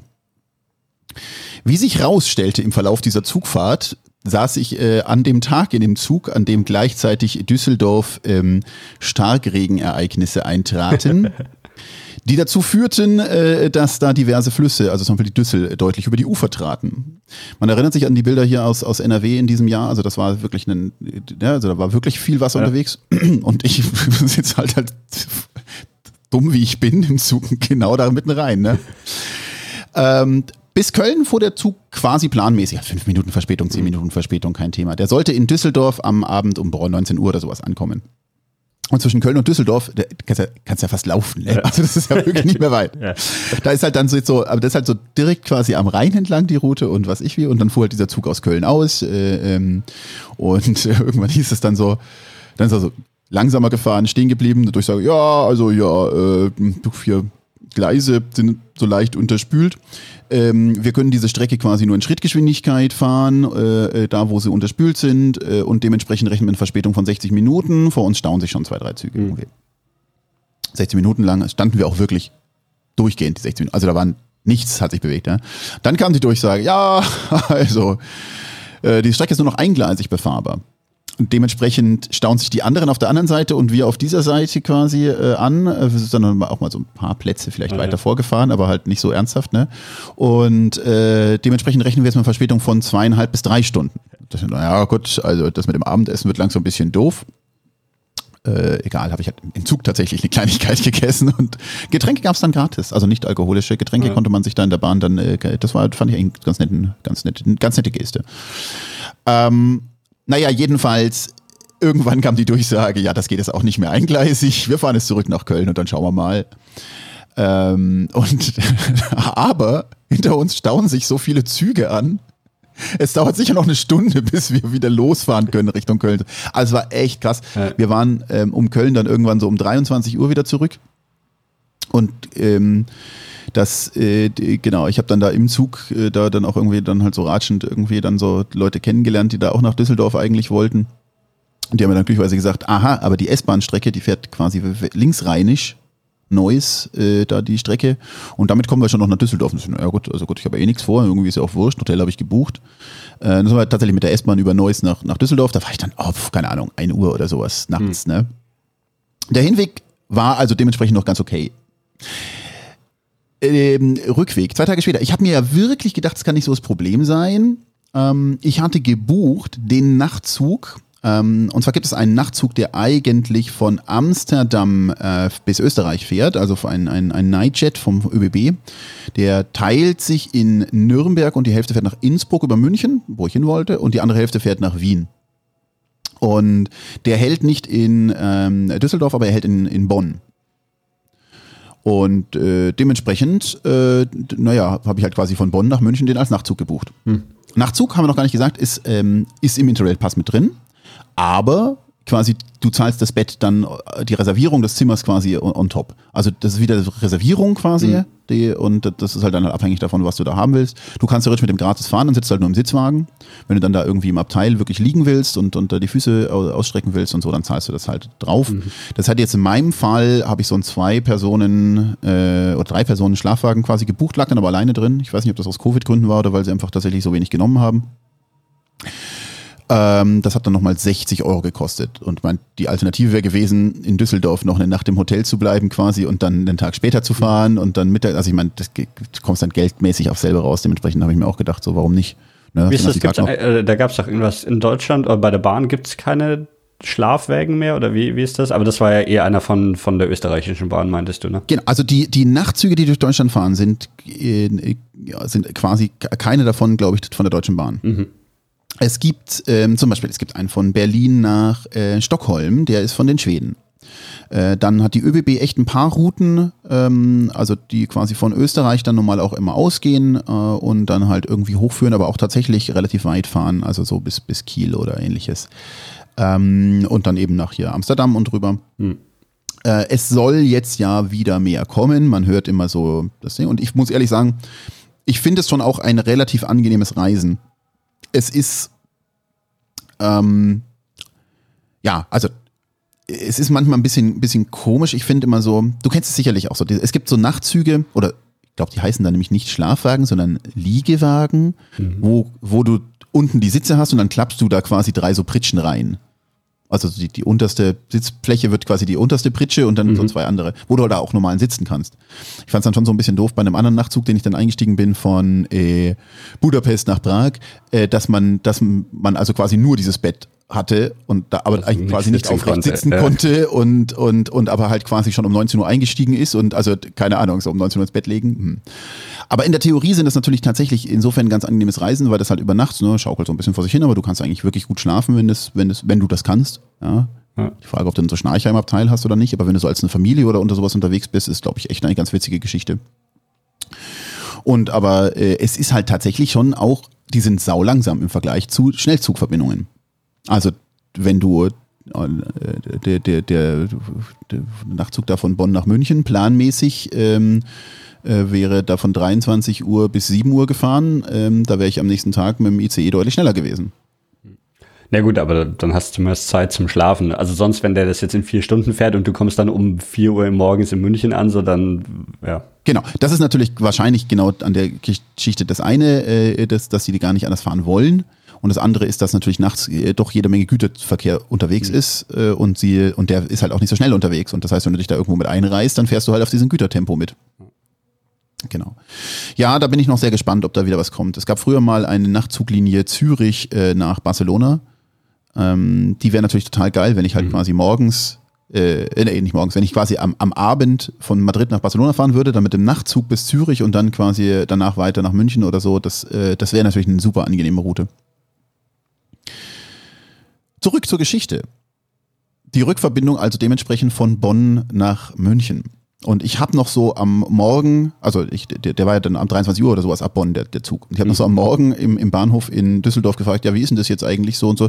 Ja, nee, ist eigentlich alles kein Problem mehr. Also nach Bonn kommen sie problemlos und für den Zug steht hier nichts drin. Also da können wir hier, das, also da sieht, sieht das überhaupt kein Problem. Das, das dürfte alles kein Problem sein. So, na, aha, okay, na gut, kein Problem. Sind wir mal gespannt. Vielleicht planen wir ein bisschen Luft ein, um nach Bonn zu kommen. Na, da mein, mein Konferenzschlussfach war den Tag in, in Düsseldorf unterwegs und bin dann eben tatsächlich, ähm, mir so gedacht, äh, naja, nach dem Essen, ich war halt dann irgendwie essen um 18 Uhr, also ich warte jetzt nicht irgendwie bis 21.30 Uhr, um dann den planmäßigen Zug zu nehmen, um irgendwie nach Bonn zu kommen. also äh, bin ich tatsächlich ähm, dann weiß ich nicht, keine Ahnung, 18.30, 19 Uhr irgendwie los und habe dann als erstes festgestellt, dass diese Regionalzüge nach Bonn überhaupt nicht fuhren. Also so viel zu dem Thema Ansage von heute Morgen. Ja. Und habe mir nicht viel dabei gedacht, bin dann halt einfach tatsächlich erstmal in die S-Bahn nach Köln eingestiegen. Ich dachte, von Köln kommt man doch da irgendwie dann weiter. Das ging dann auch, also bis Köln diese S-Bahn, die sind wir wieder so linksrheinisch gefahren. Und dann ähm, waren wir äh, da die, die, die in Köln angekommen und dann dachte ich, ach so, hm, aha, okay, hm, interessant. Die App sagt, ich soll die Straßenbahn nehmen. Da muss doch eine bessere Suche. Aber na gut, nehmen wir halt die Straßenbahn. Ist doch auch mal was Schönes. Die musste ich aber natürlich zahlen, aber das hätte nur ein paar Euro gekostet. Ja. Und ich in dieser Straßenbahn, man fährt am Rhein entlang, der sieht ja echt ganz nett aus, war, war ein bisschen voll Wasser, aber jetzt eigentlich nicht so, als wäre es irgendwie so super mega irgendwie bedrohlich. Zumindest sah es jetzt nicht so für mich aus als Laie. Da kam ich in Bonn an, also Straßenbahnterminal-Dings da. Bin da so raus und bin dann mal zum Gleis rein. Ich meine, da war es dann, da war es dann irgendwie neun oder so. Also da war dann jetzt quasi durchaus eben noch viel Luft. war dann da. Und dann steht da in jedem Gleis irgendwie ein Zug drin in Bonn. Also parkt. Mhm. Und auf der Anzeigentafel steht heute kein Zugverkehr. okay. Das ist so, ah ja, okay. Die, die App sagt immer noch, dass der ÖBB Nightjet äh, planmäßig von Bonn um 23.11 Uhr abfahren wird. Wirklich keine weitere Information bisher, dass das ein Problem wäre. Dann dachte ich, gehe mal hier zu so einem Bahnschalter. Und dieser, dieser Infopoint, ähm, da stand schon äh, ein anderer, der ähm, ähm, also österreichischen Akzent gesprochen hat. Da war mir schon klar, der will wahrscheinlich äh, ähnlich wie ich mit diesem Zug fahren. Äh, gleich der Andreas, äh, netter Kerl, mit dem ich dann viel Zeit an dem Abend verbracht. Ähm, äh, und der, der Bahntyp sagt so, ja, also er sieht hier in seinem Computer, der Zug wird hier halten. Er kann sich das beim besten Willen nicht vorstellen und muss uns dringend davon abraten, hier auf den Zug zu warten. Alle Gleise sind voll, es ist kein Personal am Bahnhof und die Brücke über den Rhein ist gesperrt. Er weiß nicht, wie das klappen soll, aber er sieht auch, er, er versteht hier in dem Computer, das muss irgendwie auf jeden Fall falsch sein. Und dann hat er gesagt, ja, also die, die, unser Vorschlag, den er gemacht hat, der, der Zug wäre vollkommen regulär von Bonn über Koblenz gefahren. Ähm, dass wir einfach nach Koblenz weiter. Wir haben mega viel Zeit und sonst was. Und äh, von Bonn fährt ja gerade nichts. Das heißt, wir müssen erstmal nach Bonn-Beul, das ist auf der anderen Seite des Rheins, äh, um dann da quasi nach Koblenz zu kommen. Ähm, und da hat er uns irgendwie einen Bus rausgesucht. Dann haben wir gedacht, so, nee, das können wir doch laufen. Dann sind wir wirklich gemütlich durch, zwei durch Bonn, noch ein bisschen kennengelernt, ein Köfferchen durch Bonn gezogen. Das ist ein schönes Städtchen. Kann ich, hätte ich nicht gedacht. Ich dachte, Bonn wäre irgendwie, weiß ich nicht, ich kenne Bonn ja nur als ehemalige Hauptstadt. Ja. Äh, und, und kenne dementsprechend immer Bilder von diesem, von diesen alten Bundestagsgebäuden und so weiter. Also das, und habe nie gedacht, äh, wie, wie Bonn aussehen könnte. Habe ich zum ersten Mal gesehen. War ist nett. Kann man, hätte ich, hätte ich auch, hätte ich bleiben können. So, also sind wir dann quasi nach Bonn-Beul gelaufen und sind da in die Regionalbahn, sind bis Koblenz gekommen. Und in Koblenz hätten wir dann, haben wir dann irgendwie noch oh, eine Stunde nach Fahrplan Zeit gehabt. Und dann hieß es mal irgendwann auch in der App, der Zug hat mal eine halbe Stunde verspätet und dachte mir schon, ach so, okay, gut. Also das wird jetzt wohl so. Also es stand immer noch drin, dass er in Bonn halten würde, mhm. aber er wird in Koblenz eine halbe Stunde verspätet. Und so, aha, okay, naja, gut, was auch immer. Ne? Also darum geht es dann auch nicht mehr. Ähm, und so haben wir halt quasi in Koblenz dann irgendwie eine Kleinigkeit gegessen. Ab 11 Uhr war der Bahnhof in Koblenz auch personell quasi unbesetzt. Da war kein Schalter mehr da. Es gab keine Durchsagen mehr. Ich meine, diese Durchsagen sind ja automatisch. Äh. Könnte man ja meinen, das ist kein Problem. Keine Durchsagen mehr. Der, die Anzeigentafel sagte dann halt eben tatsächlich irgendwann, hier wird dieser Zug kommen mit und so und so viel Verspätung. Die App sagte, dieser Zug wird nicht mehr kommen, weil der halt Koblenz entfallen wird. Und die Anzeigetafel sagt aber, er wird kommen. Die App sagt, er wird nicht kommen. Was die App aber dann gesagt hat, dass der halt Bonn ist entfallen. Also als die quasi zeitlich abgelaufen waren, äh. sagt, hat er auf der Bahn-App gesehen, der halt Bonn ist entfallen. Dafür hat der Zug, der Nachtzug in Bonn-Beul gehalten. Wir hätten also nur in Bonn-Beul warten müssen.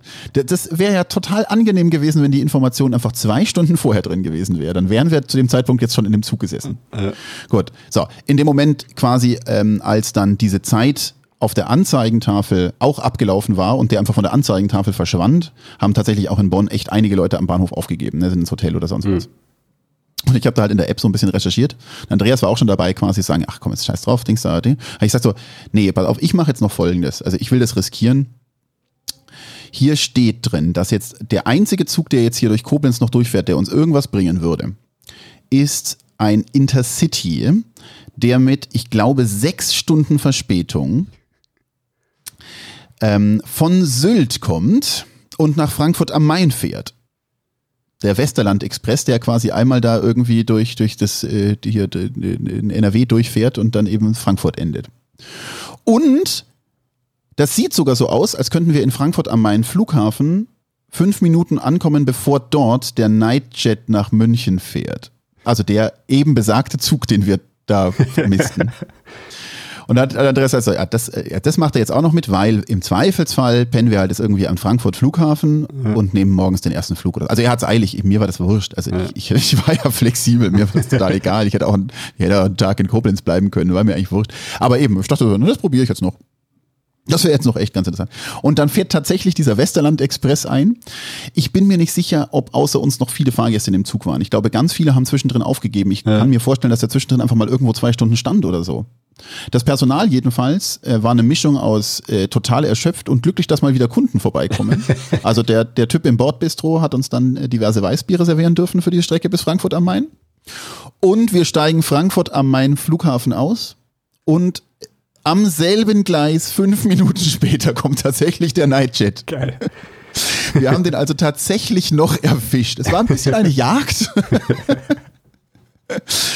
Genau, ja, aber also so, ich habe mir jetzt schon so gedacht, so in Zukunft vielleicht ein bisschen mehr darauf zu achten, wie, wie so Wettergeschichten ja. von. Ne? Ich habe halt nur in die App geguckt, aber ich habe halt natürlich keine Nachrichten NRW oder sonst was gelesen, ja. äh, wo sich schon angekündigt hat, dass irgendwelche Wettergeschichten passieren. Und in München am Bahnhof stand noch nichts von Puh, Unwettergeschichten in, in, in Nordwestdeutschland. Überlegen Sie mal, ob Sie noch Fernreisen heute machen wollen oder so. Nö, das ist ja alles, das ist alles planmäßig irgendwie gelaufen. Das war, war schon ein Abenteuer. Ja, und eben, aber dann in dem Nachtzug, ich habe da gut geschlafen. Und was halt dann krass ist, ich meine, der hatte da mehr als eine Stunde Verspätung, eher zwei. Äh, und ist dann aber pünktlich in München angekommen um 7 Uhr 11, weil der, äh, oh, 7 Uhr 15 oder sowas, aber weil der, weil der, ähm, ich glaube halt normalerweise in Nürnberg ungefähr eine Stunde Aufenthalt mit dieser Zugteilung, da haben sie die halt quasi einfach super schnell gemacht. Aber nehme ich an. Ja. Ich habe die Zeit schlafen verbracht. Ja, das war so das äh, äh die, die, die, die, größte, die größte Geschichte äh, hier auf der, auf der Tour. Genau, aber eben, also Deutschland, ähm, äh, das tut mir immer ein bisschen leid dann natürlich jetzt hier für die, für die deutschen Zuhörer, dass, dass die nicht in den Vorzug kommen, weil das, also das ist natürlich Interrail-mäßig eigentlich das geilste Land, wirklich, weil du, weil du in den ganzen ICs und sonst was nirgendwo Reservierung brauchst und dementsprechend mhm. wirklich schnell mal auch große Strecken in, in, in, in, in spontan zurücklegen kannst. Du, in anderen Ländern geht, geht auch viel ohne Reservierung, aber da fahren die Züge halt nicht mehr so schnell. Mhm. Also jetzt, wenn du so in Richtung Osten und Süden guckst, wo ich ja dann hinterher quasi auch äh, da eben äh, äh, Ungarn, Tschechien, Polen unterwegs war, ähm, oder aber auch weiter runter, äh, Rumänien, Bulgarien und sonst was, ähm, alles nicht reservierungspflichtig, bis auf halt die Betten in den Nachtzügen, aber da ist halt nicht die, äh, also da ist es nicht, bist du nicht so flott mal eben ein paar hundert Kilometer unterwegs. Ja. Da ist dann alles ein bisschen BIM-mäßig da ist dann auch wirklich die Frage, also wenn man in die Richtung, also Balkan und Richtung Türkei runter, wenn man das machen möchte, ob sich da finanziell der Interrail-Pass noch rentiert. Im Vergleich weil zu da, was? Im Vergleich zu normalen Zugtickets. Okay. Also weil der Global Pass, äh, ja, also keine Ahnung, der, der also ich, der, der, das Geilste ist natürlich wirklich eben in Deutschland, wo du die ICEs ohne Reservierungsgebühren mhm. äh, und, und ohne, ohne Stress und sonst was einfach fahren kannst. Ähm, muss ich auch, also alle, alle äh, internationalen Zuhörer äh, von dem Podcast, das ist wirklich gut. Also da, genau. Und aber da dann ähm, darunter sind halt die Züge auch nicht sonderlich teuer. Also dementsprechend ist halt die Frage, wie viel du da sparst, ja. äh, wenn du da mit dem Interrail Pass fährst. Ja das gut, das, das hat halt trotzdem noch diesen, diesen Flexibilitätsvorteil, ne, den du, und dass du halt mal vielleicht einen Abstecher irgendwo hin machst, den du sonst so, ja, wahrscheinlich würdest du dir, ja, Düsseldorf jetzt vielleicht nicht unbedingt anschauen oder so, aber wenn es eh schon bezahlt ist quasi, ja. dann machst du sowas halt und sonst ja, machst du es vielleicht nicht, ne? Ja. Genau. Nee, dann äh, irgendwann bin ich dann wieder gestartet und da hatte ich dann eben vor, ein bisschen mehr zu fahren. Ich hatte noch überhaupt keine Ahnung, in welche Richtung ich dann wirklich. Ähm, ich hatte ursprünglich ja, wie gesagt, vor, so in den Norden zu fahren und hatte dann geguckt, eben, ob ich nicht diesen, ob ich nicht nach Berlin fahre und dann den Nachtzug eben vor, vorhin erwähnten nehme mhm. nach Stockholm. Und dann war der aber irgendwie halt für übermorgen, als ich quasi den Plan gefasst habe, dass ich jetzt mal starte, gerade ausgebucht. Und ähm, dann habe ich halt mir gedacht, so, naja gut, dann äh, und auch die nächsten zwei Tage drauf irgendwie. Also jedenfalls war das einfach irgendwie nicht möglich und nicht sinnvoll. Und dann habe ich mir gedacht, nee, gut, dann äh, halt nicht. Dann fahren wir halt in eine andere Richtung. kann ja, kann ja später mögen. Hab dann aber eben auch noch nicht so richtig beschlossen, ob ich, ich wollte eigentlich wahnsinnig gern mal wieder nach Bukarest. Da bin ich mal nur durchgefahren. Äh, und, und auch so in Bulgarien oder so und dachte vielleicht einfach so eine Belgrad, äh, Bukarest, äh, Sofia-Runde da unten einfach mhm. irgendwie Rumänien, Serbien anzuschauen. Ähm, äh, oder, oder vielleicht auch nicht, äh, keine Ahnung, wie auch immer. Jedenfalls bin ich dann äh, tatsächlich, ähm, ich bin einmal vorher morgens zufällig genau gegenüber eingestiegen von dem ÖBB Railjet äh, nach Budapest, Kaleti. Also Kaleti heißt ja der Bahnhof. Äh, und da haben wir auch mal, das, das ist mir da wieder in Erinnerung gekommen, das ist auch so Budapest, ist vielleicht eigentlich ein ganz guter Hub, ne? Und der Railjet ist schon auch einer der geilsten Züge. Also der, der, ne, das sind ja quasi eigentlich, in Anführungszeichen, nur Intercity-Wagen. Also nicht so diese mhm. hoch durchdesignten mit Schnauze und sonst was. Ich meine, die fahren da mit einer normalen äh, ähm, Lok vorne dran, also mhm. elektrische, äh, die, die, äh, aber eben die, die, heutzutage hast du ja quasi die ganzen ähm, Zuggarnituren, die so komplett durchdesignt und sonst ja. was in der ICE, der TGW und sonst was. Und dagegen ist der quasi langweilig, wenn du so sagen willst. Aber, aber die, die Österreicher machen schon einfach viel richtig bei diesem ÖBB äh, Railjet. Ähm, und genau, und mit dem bin ich halt tatsächlich dann bis Budapest gefahren, also München-Budapest mhm. durchgehend. Äh, super, super angenehme Zugfahrt, super ruhige Route, da auch gut gegessen, also ein leckeres Wiener Schnitzel im Zug gehabt. Also das ist wirklich, kannst du, kannst du echt nichts sagen. Das war, Genau, und das ist, äh, das, äh, da habe ich eben am Morgen, der ist reservierungspflichtig, weil international, und da habe ich aber am Morgen irgendwie für, das hat nicht viel gekostet, in der österreichischen App. Da kannst mhm. du sagen, da kannst du das Ticket buchen und dann kannst du bei Rabatt irgendwie Sachen einstellen, ob du so eine Bahncard hast oder die österreichische Pendant Bahncard. Und da gibt es Interrail als Auswahl. Das heißt, du buchst das Ticket mit dem, äh, äh mit dem äh, Rabattefunktion Interrail. Ah, okay. Mhm. Genau, und das war dann auch wieder halt irgendwie 20 Euro oder sowas, aber also eben jetzt äh, nicht so dramatisch und eben genau so nach Budapest gekommen. Und das ist eben morgens um 7.30 Uhr gestartet und dann quasi früher Nachmittag in Budapest gewesen. Mhm. eigentlich schon ganz, genau, und eben angenehmes Reisen. Weißt du, wenn du das mit dem Auto gefahren wärst, dann ist der restliche Tag mhm. einfach, da bist du einfach fertig. Ne? Oder du machst zwischendrin drei Pausen, dann kommst du spät an. Oder natürlich fehlt dir dann die Flexibilität bei solchen Touren, die du mit dem Auto hast. Aber was halt einfach super geil ist mit den Zügen, die kommen halt im Regelfall mitten in der Stadt an. Ja. Mit dem Flugzeug kommst du irgendwo außerhalb an. Da musst du erstmal in die Stadt noch kommen. Und das kostet dich dann meistens mehr als der Flug.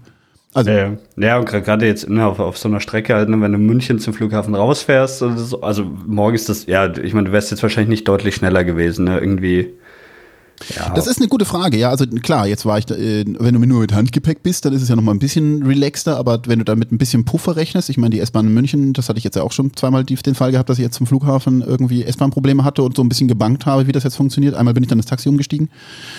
Ähm, Genau, aber bis wenn du dann da quasi zum Flughafen und, und eine Stunde vorher und, und dann noch die Anfahrt zum Flughafen dauert dich eine Dreiviertelstunde und, und bist du dann der und dann bist du dann fliegst und dann kommst du dann da irgendwo an und bis du dann da wieder in die Stadt fährst und so weiter.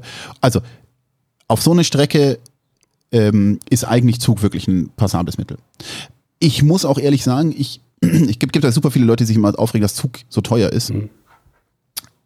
Sehe ich ja gar nicht wirklich so. Ich, Zug ist dann teuer, wenn du selten einzelne Routen fährst. Wenn du aber eine gewisse Regelmäßigkeit hast, so in Deutschland mit der Bahncard 50 oder, oder, oder, oder weil du lang genug ähm, vorausplanst und buchst und so weiter, dann finde ich Zugpreise für so alleine oder zu zweit, ich sag mal, fair. Wenn du dann zu viert bist, dann rentiert sich meistens einen Mietwagen zu nehmen und den theoretisch zu fahren. Also wenn es dir dann wirklich quasi ums Geld geht, aber so zu, zu allein oder zu zweit sind so Zugpreise eigentlich echt in Ordnung. Aber was schon erstaunlich ist, wie günstig Fliegen im Vergleich ist. Für den Preis der Reservierungsgebühren von Madrid, also nur die Reservierung, ich hatte ja das Interrail-Ticket, ne? ich habe nur die Reservierungsgebühren München, äh, Madrid und Madrid München, hätte ich problemlos fliegen können. Ja. Gut, ist mir auch, Madrid ist auch irgendwie extrem günstig. Das ist mir irgendwie aufgefallen, als ich da in Spanien war und wir ja. Alternativen noch irgendwie von Sevilla aus nach, nach München fliegen, deutlich mehr. Aber Madrid ist wirklich, ich weiß nicht, was da los ist, warum da wahrscheinlich ja. irgendwie viele Konkurrenz oder so. Ja, also allein, allein in Madrid oder allein in Spanien konkurrieren ja zwei Airlines. Also das heißt, die, die genau, und ich weiß nicht genau, wie die jetzt so Corona-mäßig mit staatlichen Förderungen oder sonst was, aber die müssen ja auch irgendwie das Flugangebot machen, deswegen können die, glaube ich, die Tickets auch rausramschen wie nichts. Aber auch die Lufthansa-Flüge München, Madrid kosten, kosten sau wenig momentan. Gott, können sich auch wieder ändern, aber nichtsdestotrotz, also dass das, also dass eben die Reservierungsgebühren schon so viel abdecken, pff, meine Güte. Ähm, genau, nee, aber aber so auch ich, also meine Lieblingsstrecke, die bin ich ja äh, auch schon äh, München äh, nach Paris fährt ja einen TGW durch, zweimal täglich. Also einmal in die eine Richtung, einmal in die andere Richtung. Ähm, und das ist ja auch geil. Also das ist wirklich, weißt du, 6 Uhr irgendwas in München einsteigen äh, und, und halt kommst halt irgendwie um mittags in Paris an. Ja. Das ist auch kaum zu schlagen mit irgendwie Fliegen. Also weil auch, ne, Paris ist ja auch der Flughafen jetzt wirklich nicht super zentral gelegen. Ja. Gott, nach London hoch äh, ist es dann tatsächlich wahrscheinlich schon wieder ein, ein also da, ne, das zieht sich nochmal. Ich meine, von Paris bist du ja super schnell in London. Also der Eurostar fährt ja da. Ich, hast du den mal, bist du schon Ja, Eurostar gefahren? zwei Stunden zehn. Ja, ja, genau. Und also das, äh, der, der fährt in, also die beste Verbindung München nach London wäre nach Paris mit diesem, mit diesem äh, TGW äh, 6.30 Uhr oder 6.35 Uhr oder was, auch immer der genau fährt. Du musst in Paris mal wieder den Bahnhof wechseln. Vom Gare de l'Est zum Gare de Nord. Der ist direkt nebendran, das ist nicht weit, aber du musst tatsächlich, äh, du musst, also wenn der Zug pünktlich ankommt, musst du sagen, wir schnellen Schrittes gehen, dann erwischst du genau nämlich einen Eurostar, der dich nach, nach London bringt. Kann ich, kann ich, kann ich auch, ist auch witzig. Ja, wobei, ne, also gerade weil der Eurostar halt vergleichsweise sehr teuer ist, auch da ist, ist bist du dann, zahlst du mit dem Zug wahrscheinlich halt doch irgendwie deutlich mehr dann. Ja, genau, aber ach, ich denke mir halt, es wäre, also die irgendwie anzugleichen, Ja. ähm, Gebühren auf Flüge, die quasi gleichzeitig für fern, also für, für so diese, für diese Strecken, also für, für alles unter 500 Kilometer oder sonst was, ähm, wo sich wirklich nicht rentiert, auch zeitlich zu fliegen, Vergünstigungen kommen, fände ich schon eine faire Sache. Genau, auf der anderen Seite sind diese Züge ja auch echt oft voll. Also es ist jetzt nicht so, als, als würden die Züge leer fahren und die, und die, und die, weil alle fliegen. Ähm, die, die, und ich glaube, ich weiß nicht, wie, wie, wie wie einfach es wäre, das Zugnetz so viel dichter zu machen, dass da viel mehr Züge fahren. Aha. Also die, das ist, glaube ich, schon auch was, das muss ich irgendwie entwickeln. Ja, Budapest. Ähm, Budapest war ich in meinem Leben schon dreimal und hab's nie angeschaut, weil da, da war immer das Seagate Festival äh, auf der Insel Obudai in der Donau. Das ist dieses Jahr auch nicht gewesen wegen Corona, letztes Jahr, aber da waren wir schon mal.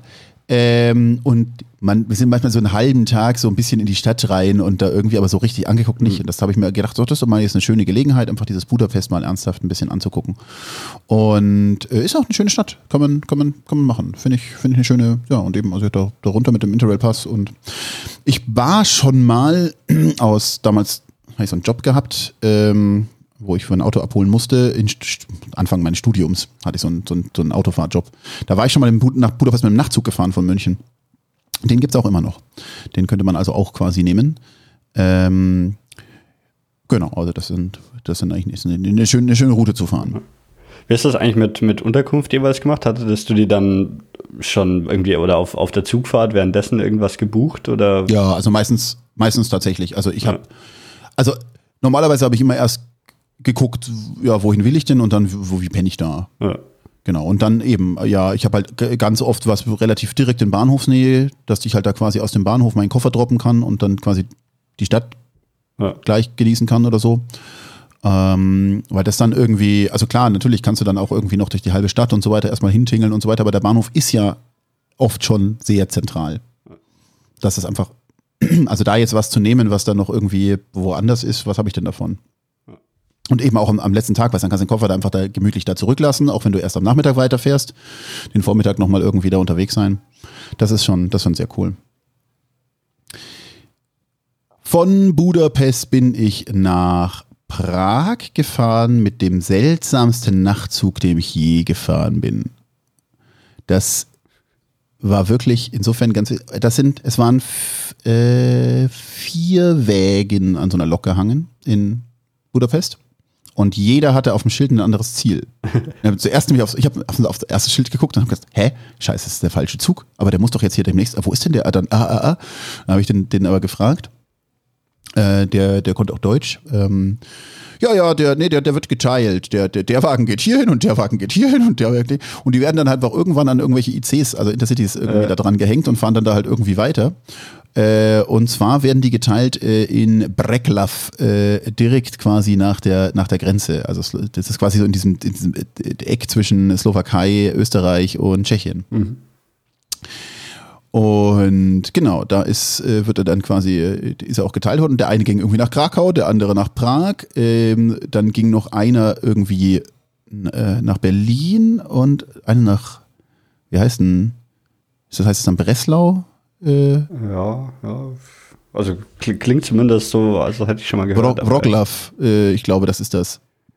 Genau, und, und das war auch insofern ein bisschen unangenehm, weil bei diesen ganzen Umkoppelaktionen war, also bin ich halt dann wach geworden. Ne? Also da, das ist, das, das, die sind dann eine Stunde beschäftigt mit Rangieren und Ding und, und Zug bunk und wieder, wieder ein Stück gefahren und wieder wieder angehalten und, und bin ich dann auch mal raus aus dem, äh, da rausgeguckt und da stand auch echt, ich war nicht der Einzige, der am Bahnsteig stand. Also da waren diverse Leute, der, ich meine, das war nachts um äh, zwei oder eins ja. oder sowas, wo die da quasi diese großen Umkoppelaktionen gemacht haben. und auch so Personal und Rauchen und Quatschen und was ich wie. Und war, war eigentlich ganz interessant zu sehen, diesen ganzen Bahnbetrieb, dass sie dann da jeden irgendwo anders hingehängt haben. Äh, genau, und dann war ich aber quasi eben in diesem Schlafwagen halt hinten dran gehangen an, an so einem normalen Intercity. Der, der erste, der dann eben irgendwie morgens von, von Brecklav nach, nach äh, Prag fuhr. Also irgendwie so. Keine Ahnung. Und ähm, äh, ich ja. habe gerade Brecklav auf, auf Google Maps angeschaut. In Brecklav gibt es ungefähr so viele Straßen, wie es einzelne Schienen gibt. Also der Bahnhof ist ja relativ groß, also aber sonst ist dieser Ort relativ klein. Ja, das ist halt genau, ist halt alles so Grenzregion. Ja. Dings da, das ist dann natürlich wahrscheinlich auch Last und, und Zoll und was ich wieder alles dann da dort gemacht wird. Genau, das war die. Ja, Prag, das war ja ein bisschen auch eben so meine Hoffnung, so mit diesen Touren jetzt, ähm, während das nicht quasi touristisch wieder alles über total überlaufen ist äh, jetzt quasi eben die Vorteile von dieser Pandemie, dass mhm. da halt touristisch quasi da vielleicht ein bisschen weniger los ist. Und ähm, ich war in Prag vor ungefähr acht Jahren das letzte Mal und das war jetzt schon deutlich weniger los. Mhm. Also das war, da hat man es wirklich gemerkt, äh, war einfach alles ein bisschen entspannter, ein bisschen lockerer. Man hat eher Platz bekommen, da auch irgendwie draußen zu sitzen, auch an Tourist-Hotspots und so weiter, da irgendwie was zu essen und zu trinken. Und in Prag, super schöne Stadt, äh, kann man immer irgendwie jedem empfehlen. Ähm, wusstest du, dass Prag die zu München näheste Millionenstadt ist? Hm, ne hat, hat, das stand irgendwo, das war irgendwie so ein, so ein, so ein Fun Fact am, im, am Prager Bahnhof. Und wenn ich mir so angucke, das kann doch irgendwie nicht stimmen, aber weiß ich nicht, dieses Stuttgart, Karlsruhe, Heidelberg, Mannheim, alles, was da links oben irgendwo ist, das ist halt dann Frankfurt äh, äh, und Frankfurt ist vielleicht wirklich weiter weg, Luftlinie als Prag. Und Frankfurt ist eine Millionenstadt? Ach so, ich Oder schon. ist gerade geworden oder sowas, ne? Ja, weiß ich nicht. Genau, und aber eben, also und, und, und Prag äh, ist, ist ja wirklich, also auch für, für ne, den Osten Berlin und sonst was, da kommst du ja super schnell hin, da irgendwie. Ja. Also das ist ein, wenn du nicht gerade den Nachtzug nimmst von Budapest aus. Also Frankfurt ist keine Millionenstadt, 750.000.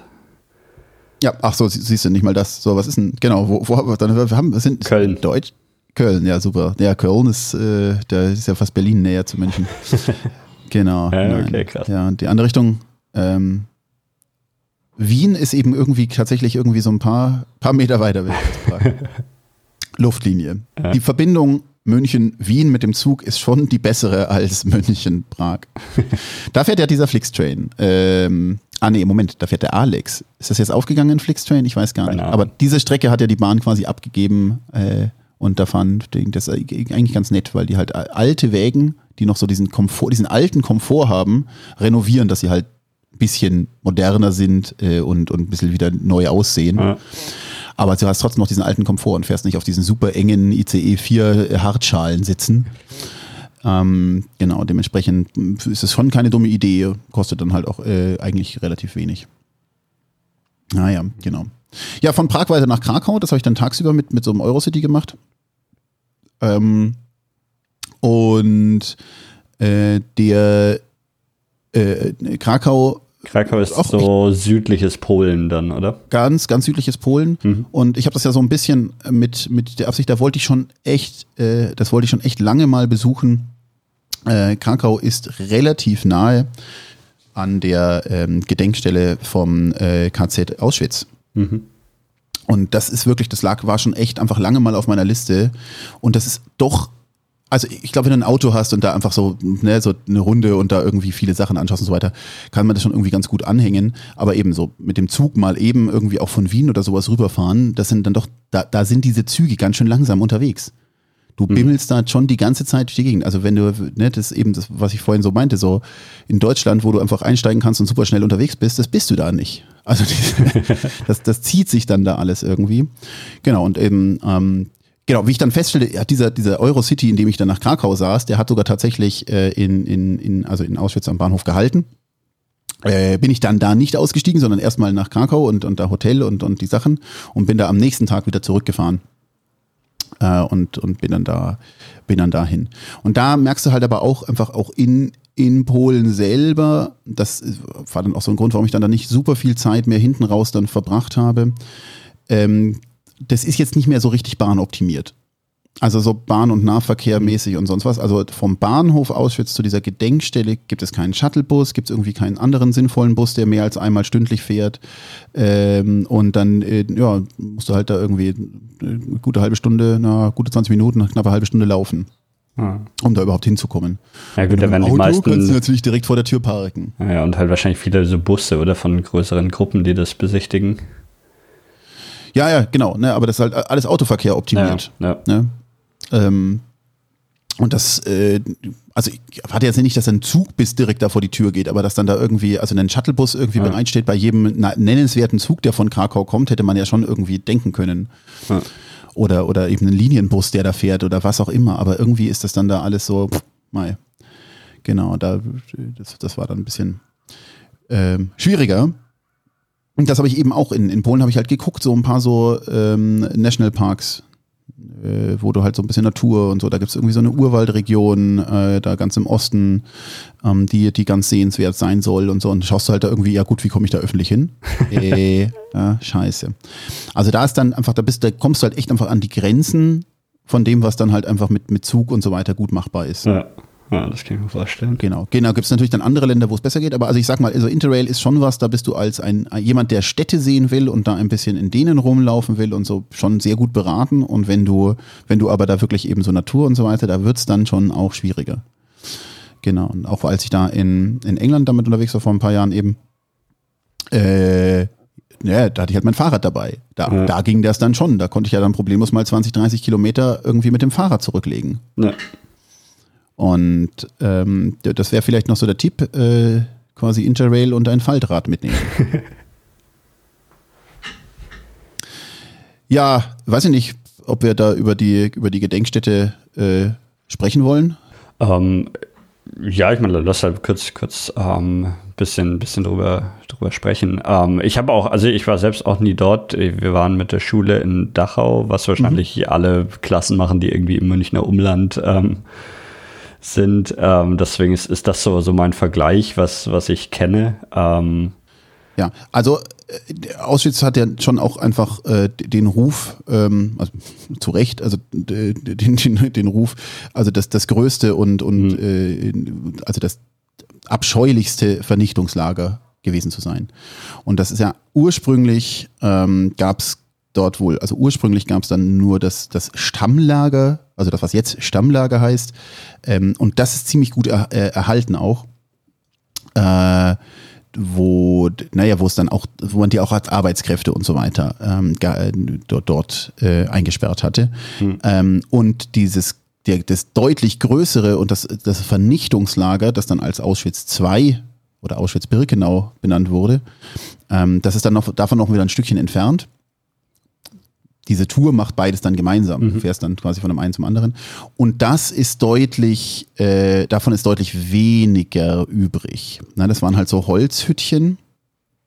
Äh, also, ich glaube, es wurde auch gesagt auf der Tour, dass das eigentlich, also da wurden quasi architektonisch waren, sind es als Viehstallungen äh, gebaute Holzhäuser, wo sie dann halt einfach so ein paar Böden reingezogen haben, dass die Leute drin schlafen konnten.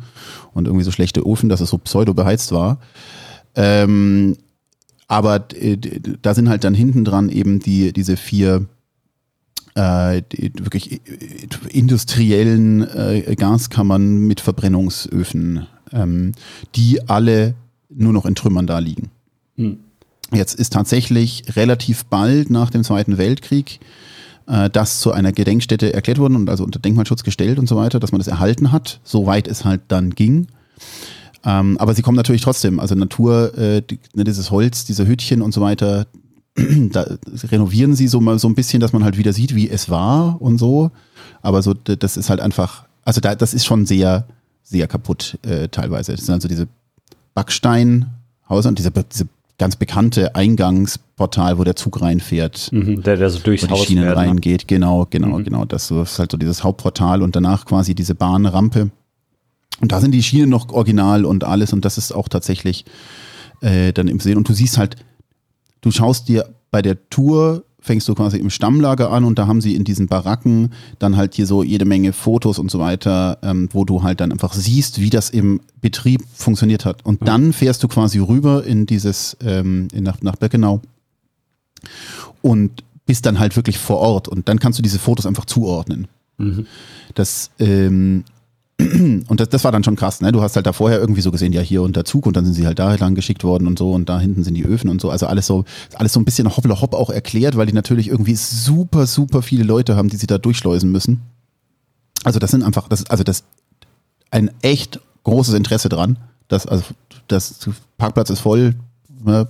musst vorbuchen eigentlich, dass du da sinnvoll quasi reinkommst, dass du nicht zwei Stunden anstehen musst mit, mit Tickets und so weiter.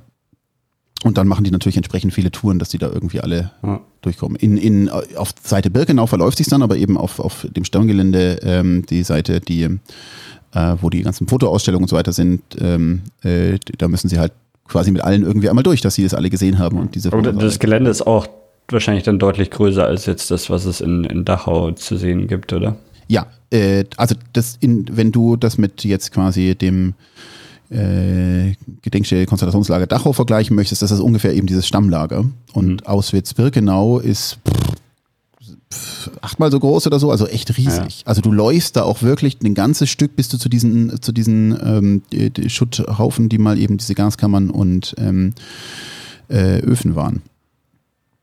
Ja, also äh, genau, waren dann, äh, also ich fand es super interessant, das, das äh, zu sehen. Es war für mich super wichtig, das mal auch irgendwie gemacht zu haben. Ähm, aber war natürlich auch kein Tag, wo ich hinterher dann irgendwie noch gerne in Krakau eintrinken gegangen bin.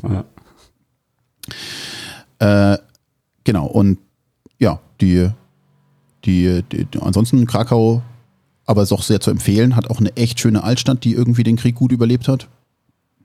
Also wirklich schön mit, mit, so, einem- mit so einem Grüngelände außenrum, was halt da irgendwie mal Burggraben war und, und wo du auch so quasi in den Park entlang gehen kannst und so eine oberhalb gelegen eben so eine, so eine äh, Burg-Schlossanlage, wo als Polen, Königreich und so weiter noch war, dann der dort auch gelebt hat und ähnliches. Und genau, das, ähm, ja, also lässt, lässt sich quasi äh, dann da ganz gut als, als, als Hub äh, dann nutzen. Ja, davon bin ich dann weitergefahren, ein paar Tage später nach Warschau.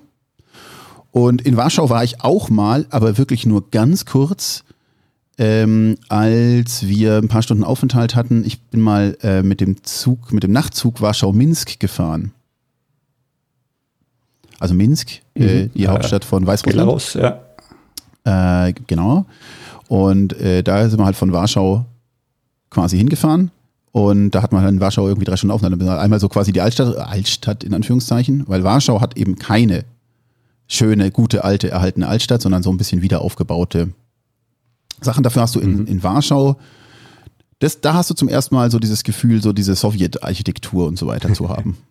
Also weißt du, in Prag und so weiter hast du die Altstadt, Ja. in Krakau hast du diese Altstadt, in äh, und, und gerade wenn du so mit diesem Ding, auch in Budapest hast du eine schöne Innenstadt und, und die, ne, die gibt's da quasi, also die gibt's ja, Budapest ist ja Buda und Pest, diese beiden, ne? Hast auf der einen Seite auch so oben auf dem Berg diese Burganlage und so weiter. Das ist alles irgendwie schön und Ding. Und in Budapest findest du schon auch außenrum diese Sowjetpunktbauten, also diese brutalistische ja. Architektur mit diesen richtig krassen ja, Palästen der Sowjetzeit.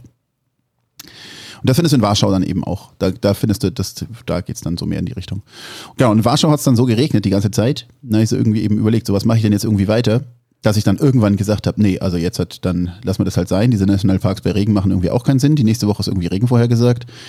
Äh, ach, dann fahren wir halt wieder zurück nach München. genau. Ah, das war dann um- über, über Berlin, oder? Genau, du, du kannst relativ gut morgens gibt's einen, einen äh, Eurocity nach Berlin und von Berlin nach München ist ja dann wieder überhaupt kein Thema. Ja. Genau, das war dem. Diese, äh, ich bin die noch nie gefahren, aber da gibt es ja seit ein paar Jahren diese, diese neue Zugverbindung München-Berlin, die ICE-Verbindung, die relativ schnell ist, auch irgendwie in unter vier Stunden zumindest, oder? Ja, das ist irgendwie, also diese Verbindung München-Berlin fährt echt häufig und aber diese richtig schnelle, äh, dass der, ich meine, da macht er dann irgendwie weniger Halte Mhm. und, und ist eben darunter.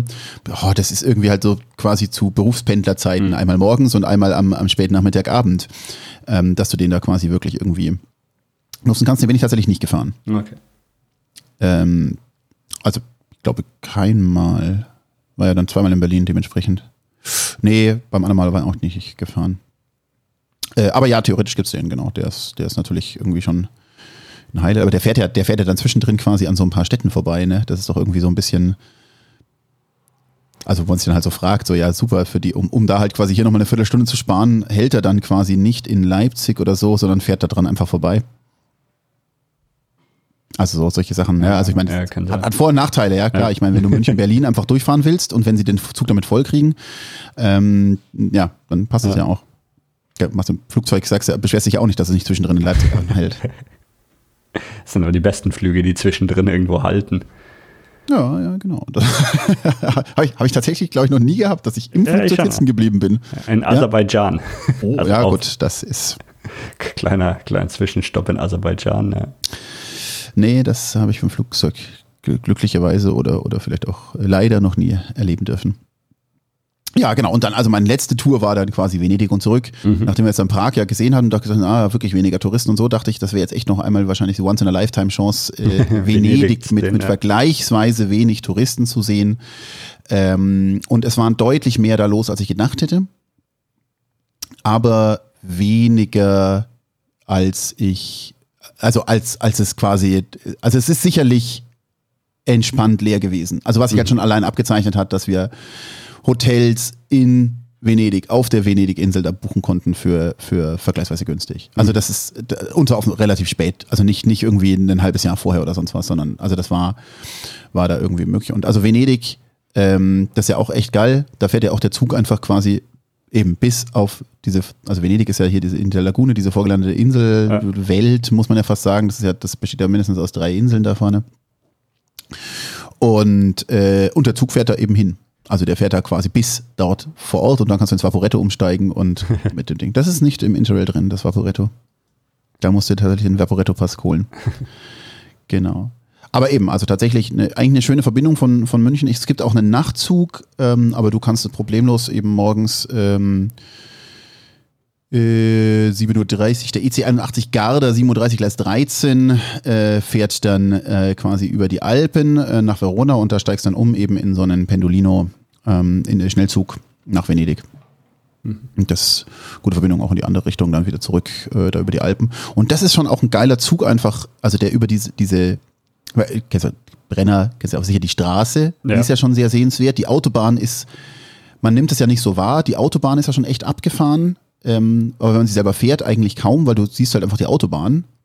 Wenn du unter der Autobahn dann so zickzack die Brenner Landstraße fährst, dann siehst du irgendwie auch, wie das, ähm, also wie, wieso diese Autobahn so krass ist, weil die ist halt einfach quasi komplett da durchgestempelt, äh, damit durch dieses Tal, dass die halt als Autobahn da durchführen kann.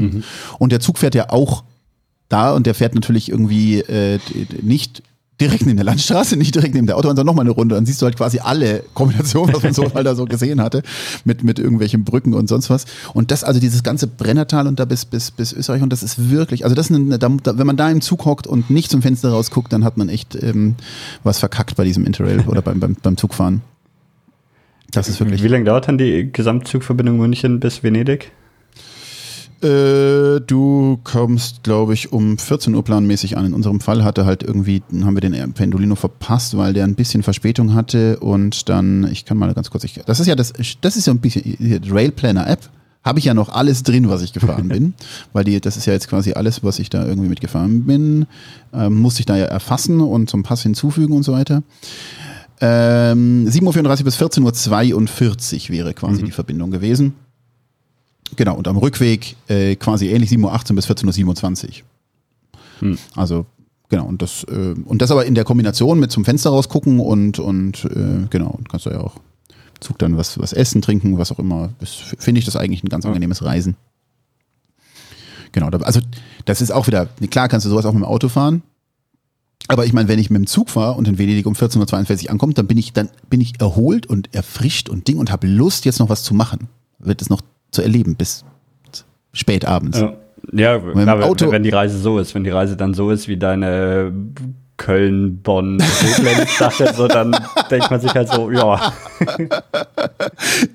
Ja gut, das kann ja beim Auto natürlich auch mal passieren. Ne? Ja, also ich meine, irgendwo am Ende, das passiert mit dem Auto, passiert mit dem Flugzeug, passiert mit allem. Pff, meine Güte. ja, du hast ja im Auto immer so ein bisschen das Gefühl, dass du mehr Kontrolle drüber hast, über was du, was du machst, weil du halt ne, nicht irgendwie darauf Gefühl ist angewiesen wichtig. Ich sag mal Einbildung. Also ich glaube, du, man, also das ist psychologisch, glaube ich, total wichtig, dass du da halt irgendwie lenken kannst und auch entscheiden kannst, ich fahre jetzt die Umgehungsroute oder was auch immer, die ja dann meistens auch nicht mehr bringt, als sich im Stau anzustellen. das ist aber schon einfach quasi so psychologisch dieser, dieser Effekt. Natürlich, klar, im Zug bist du aufgeschmissen. Da gehört halt schon auch dazu, also jetzt war ich halt rein touristisch im Zug unterwegs. Mir war das quasi also, und auch wirklich, ich hatte ja ganz oft eben jetzt überhaupt gar nicht noch, noch nicht mich über Rückfahrten oder sonst was. Wenn da irgendwelche Verspätungen oder sonst was gewesen wären oder sind, dann war ich da halt einfach relaxed, weil es mir einfach irgendwie wurscht war. Ja. Ne? Also da kann man dann ja schon auch einfach irgendwie, dann, ach Gott, dann bleibe ich da halt noch ein Nächtchen. Also Hotel und sonst was, das ist ja, ähm, ich lebe jetzt halt auch nicht mehr so krass, so, ne, zu Studentenzeiten war sowas natürlich alles immer irgendwie schwieriger. Jetzt verdient man halt irgendwie Geld, da kann man halt auch einfach aus Versehen ein ein Hotel zahlen müssen. Also Hm. das, das kann dann schon mal alles passieren. Genau. Ja, und dann eben, also äh, Rückweg München äh, über die Schweiz. Und die Schweiz ist schon auch ein, ein ich sag mal, ein Interrail-Wunderland. naja, also es geht ja damit los, dass, äh, also Schweiz ist halt auch die Natur mit Zügen gut erreichbar. Also, weil ich gerade vorhin eben in Polen mich da so aufgeregt habe, dass das halt nahverkehrsmäßig alles so ein Desaster ist. Das ist in der Schweiz nicht der Fall. In der Schweiz kommst du überall mit dem Zug hin. Und wahrscheinlich ist währenddessen, während der Zugfahrt, der Ausblick auch noch relativ Während- interessant, oder? Oh, traumhaft. Und die, die Züge in der Schweiz sind ähm, alle pünktlich. Und, und also das ist wirklich einfach, also das ist wirklich, also das ist schon sehr hoch. Schweizer äh, Klischees, ja. Das ist wirklich, genau, also das ist ähm, ganz, ganz toll. Also kann ich, ähm, ich habe da ja leider nicht viel gemacht, äh, weil es sind ja auch noch diverse Alpenrouten und sonst was, wo man Ja. da mal irgendwie durchfahren kann und den Glacier Express und so weiter, der, der dann, der ist dann wieder reservierungspflichtig, aber den man auch mit dem Interrail-Pass fahren könnte. Aber ähm, also wenn man da mal so ein bisschen quasi einfach wirklich sich so, so ein bisschen durch die Schweiz touren möchte und da irgendwie was machen will, wäre der schon irgendwie eine gute Entscheidung. Aber hast du jetzt irgendwo länger einen Stopp gemacht oder war quasi einfach nur durch die Schweiz durch? Äh, ach so, ich bin, ich habe da eine Freundin besucht, die wohnt da bei äh, b, b, b, irgendwo in der Nähe von Bern. Äh, genau.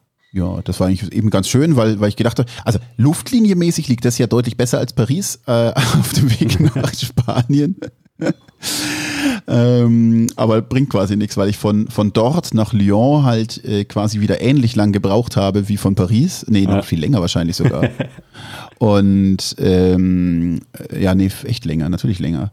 Und äh, von Lyon, wie gesagt, nach Barcelona ist es ja wieder eine Bimmelbahn und von Barcelona äh, nach, nach äh, Madrid fährst dann wieder den schnellen Ave. Aha. Da geht's dann wieder. Ja, genau. Ja, theoretisch gibt's bei diesem Interrail Pass, ähm, also man kann sich das ja mal runterladen, auch dieses PDF dazu, äh, dass die, dass die ganzen Routen, die mit drin sind und so weiter. Ähm, was ich weiß, aber noch nie gemacht habe, dass diverse Fährverbindungen dann noch rabattiert sind. Also wo du dann irgendwie nur die Hälfte zahlst und solche Sachen. Ähm, das das wäre schon auch mal eine, eine Frage, ob man das quasi irgendwie mit gut dazu nehmen kann, dass man irgendwie eben nach Griechenland runter mit der Fähre äh, und dann aber auf der anderen Seite mit der Bahn wieder irgendwie hoch über Bulgarien oder sowas in die Richtung könnte man natürlich sich irgendwie überlegen. Ähm, also das, da, da sind schon noch so ein paar Möglichkeiten. Ja, und ich meine, wa- was du eigentlich geplant hattest, die ganze Skandinavien-Geschichte, ne, das ist wahrscheinlich schon auch ganz, ganz cool. Ja, die habe ich jetzt mir wieder gedacht. Tatsächlich ist das vielleicht wirklich was, was du lieber mit dem Auto und irgendwie ein Zelt mit reinpacken willst. Hm. Also das war jetzt für mich, ähm, also nachdem das dann halt auch irgendwie hier eben über, über Estland und so weiter bis nach Tallinn und so weiter nicht funktioniert hat, ähm, habe ich mir dann eben auch gedacht, so naja gut, also denken wir nochmal drüber nach. Und dann habe ich mir schon so, ja, ist das mit dem Zug denn eigentlich wirklich sinnvoll? Ja klar, du kommst dann in die Städte, du kannst ja irgendwie nach, nach, nach Stockholm fahren, äh, nach Oslo fahren, äh, Göteborg äh, und so weiter, also Malmö, was auch immer, was da unten da irgendwo alles ist, kommst du natürlich dann super komfortabel natürlich hin.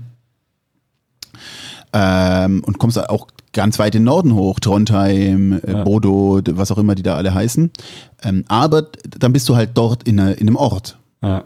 So, und ich meine, das, das, das wirklich Sehenswerte dort, muss ich jetzt, muss ich davon ausgehen, ist natürlich schon einfach auch ein bisschen die Natur. ja, wahrscheinlich. Klar kannst du dann dort einen Mietwagen nehmen und so, aber dann fragt sich halt, ob denn dieser Interrail-Pass noch irgendwie wirklich das, das, das Vorteile wirklich ausspielt. Ja, das stimmt. Ja, aber äh, klar, also du, während du zum Fenster rausguckst, das ist ja immer, wenn du, also als Fahrer, wenn du kannst du halt ist eben so relativ beschränkt rausgucken. Ne? Ich meine, klar, natürlich kannst du es irgendwie, während du fährst auf Landstraßen, ganz gut trotzdem erleben, wo du da lang fährst und so. Aus dem Zug zum Fenster rausgucken ist schon nochmal ein entspannteres, äh, sich die Welt anschauen. Oder als Beifahrer, aber machst du es halt dann trotzdem nicht. Du sitzt ja immer so in einem Auto, dass du halt so nach vorne fokussiert bist. Und im Zug kann ja gar nicht nach vorne rausgucken. genau, und das, da ja. schaust halt dann einfach die Welt außenrum an und, und genießt das so ein bisschen. Ja.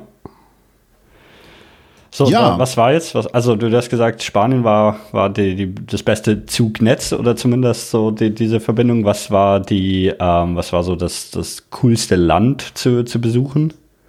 Das coolste Land. Oder jetzt ähm, so, also von, von den Städten, die du besucht hast. Ja, also e-, eben, also, also Krakau fand ich jetzt schon, mhm. äh, das, das hat mich ja, quasi positiv überrascht, muss ich sagen. Ja. Habe ich, nicht, hab ich nicht damit gerechnet, dass das dann wirklich so, so schön ist. Das, ich, Prag war ich vorher schon mal, deswegen hat mich das nicht überrascht.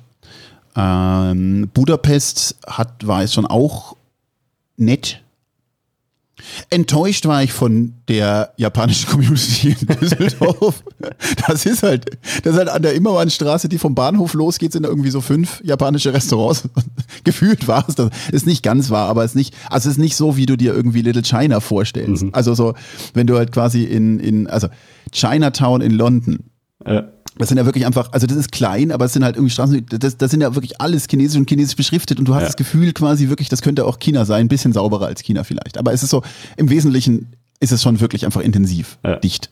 Und das ist da halt nicht der Fall. Ne? Also das, das, also keine Ahnung.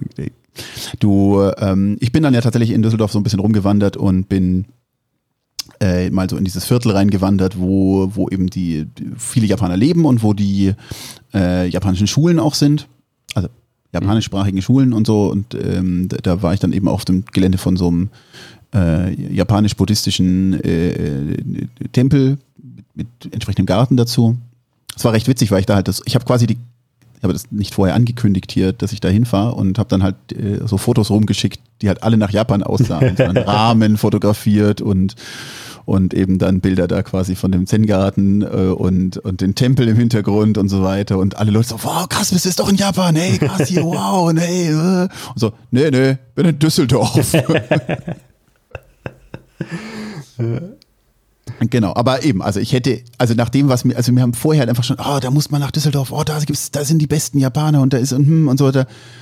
Ja, ist jetzt nicht verkehrt, aber es ist auch nicht, nicht so, also eben, ich habe mir das ja. halt tatsächlich eben so ein bisschen dann vorgestellt, also jetzt dichter und okay. aber ich habe tatsächlich war dann auch so in so einem japanischen Supermarkt und habe irgendwie so ein bisschen Sake eingekauft für zu Hause, um meine Japan-Sehnsucht ähm, zu Hause zu stillen.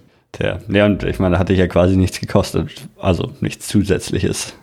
Nö, nö, genau, also war, war ja, war ja genau eine witzige, witzige Tour. Ja, das ist äh, eben klar. Interrail ja, ja. Ähm, das ist quasi der Vorteil, dass du dir da einfach solche Sachen mal einfach machen kannst. Die, die, die würde ich mir wahrscheinlich auch sonst nicht so, ne? Also die ein normales Ticket gezahlt hätte nach Düsseldorf und zurück.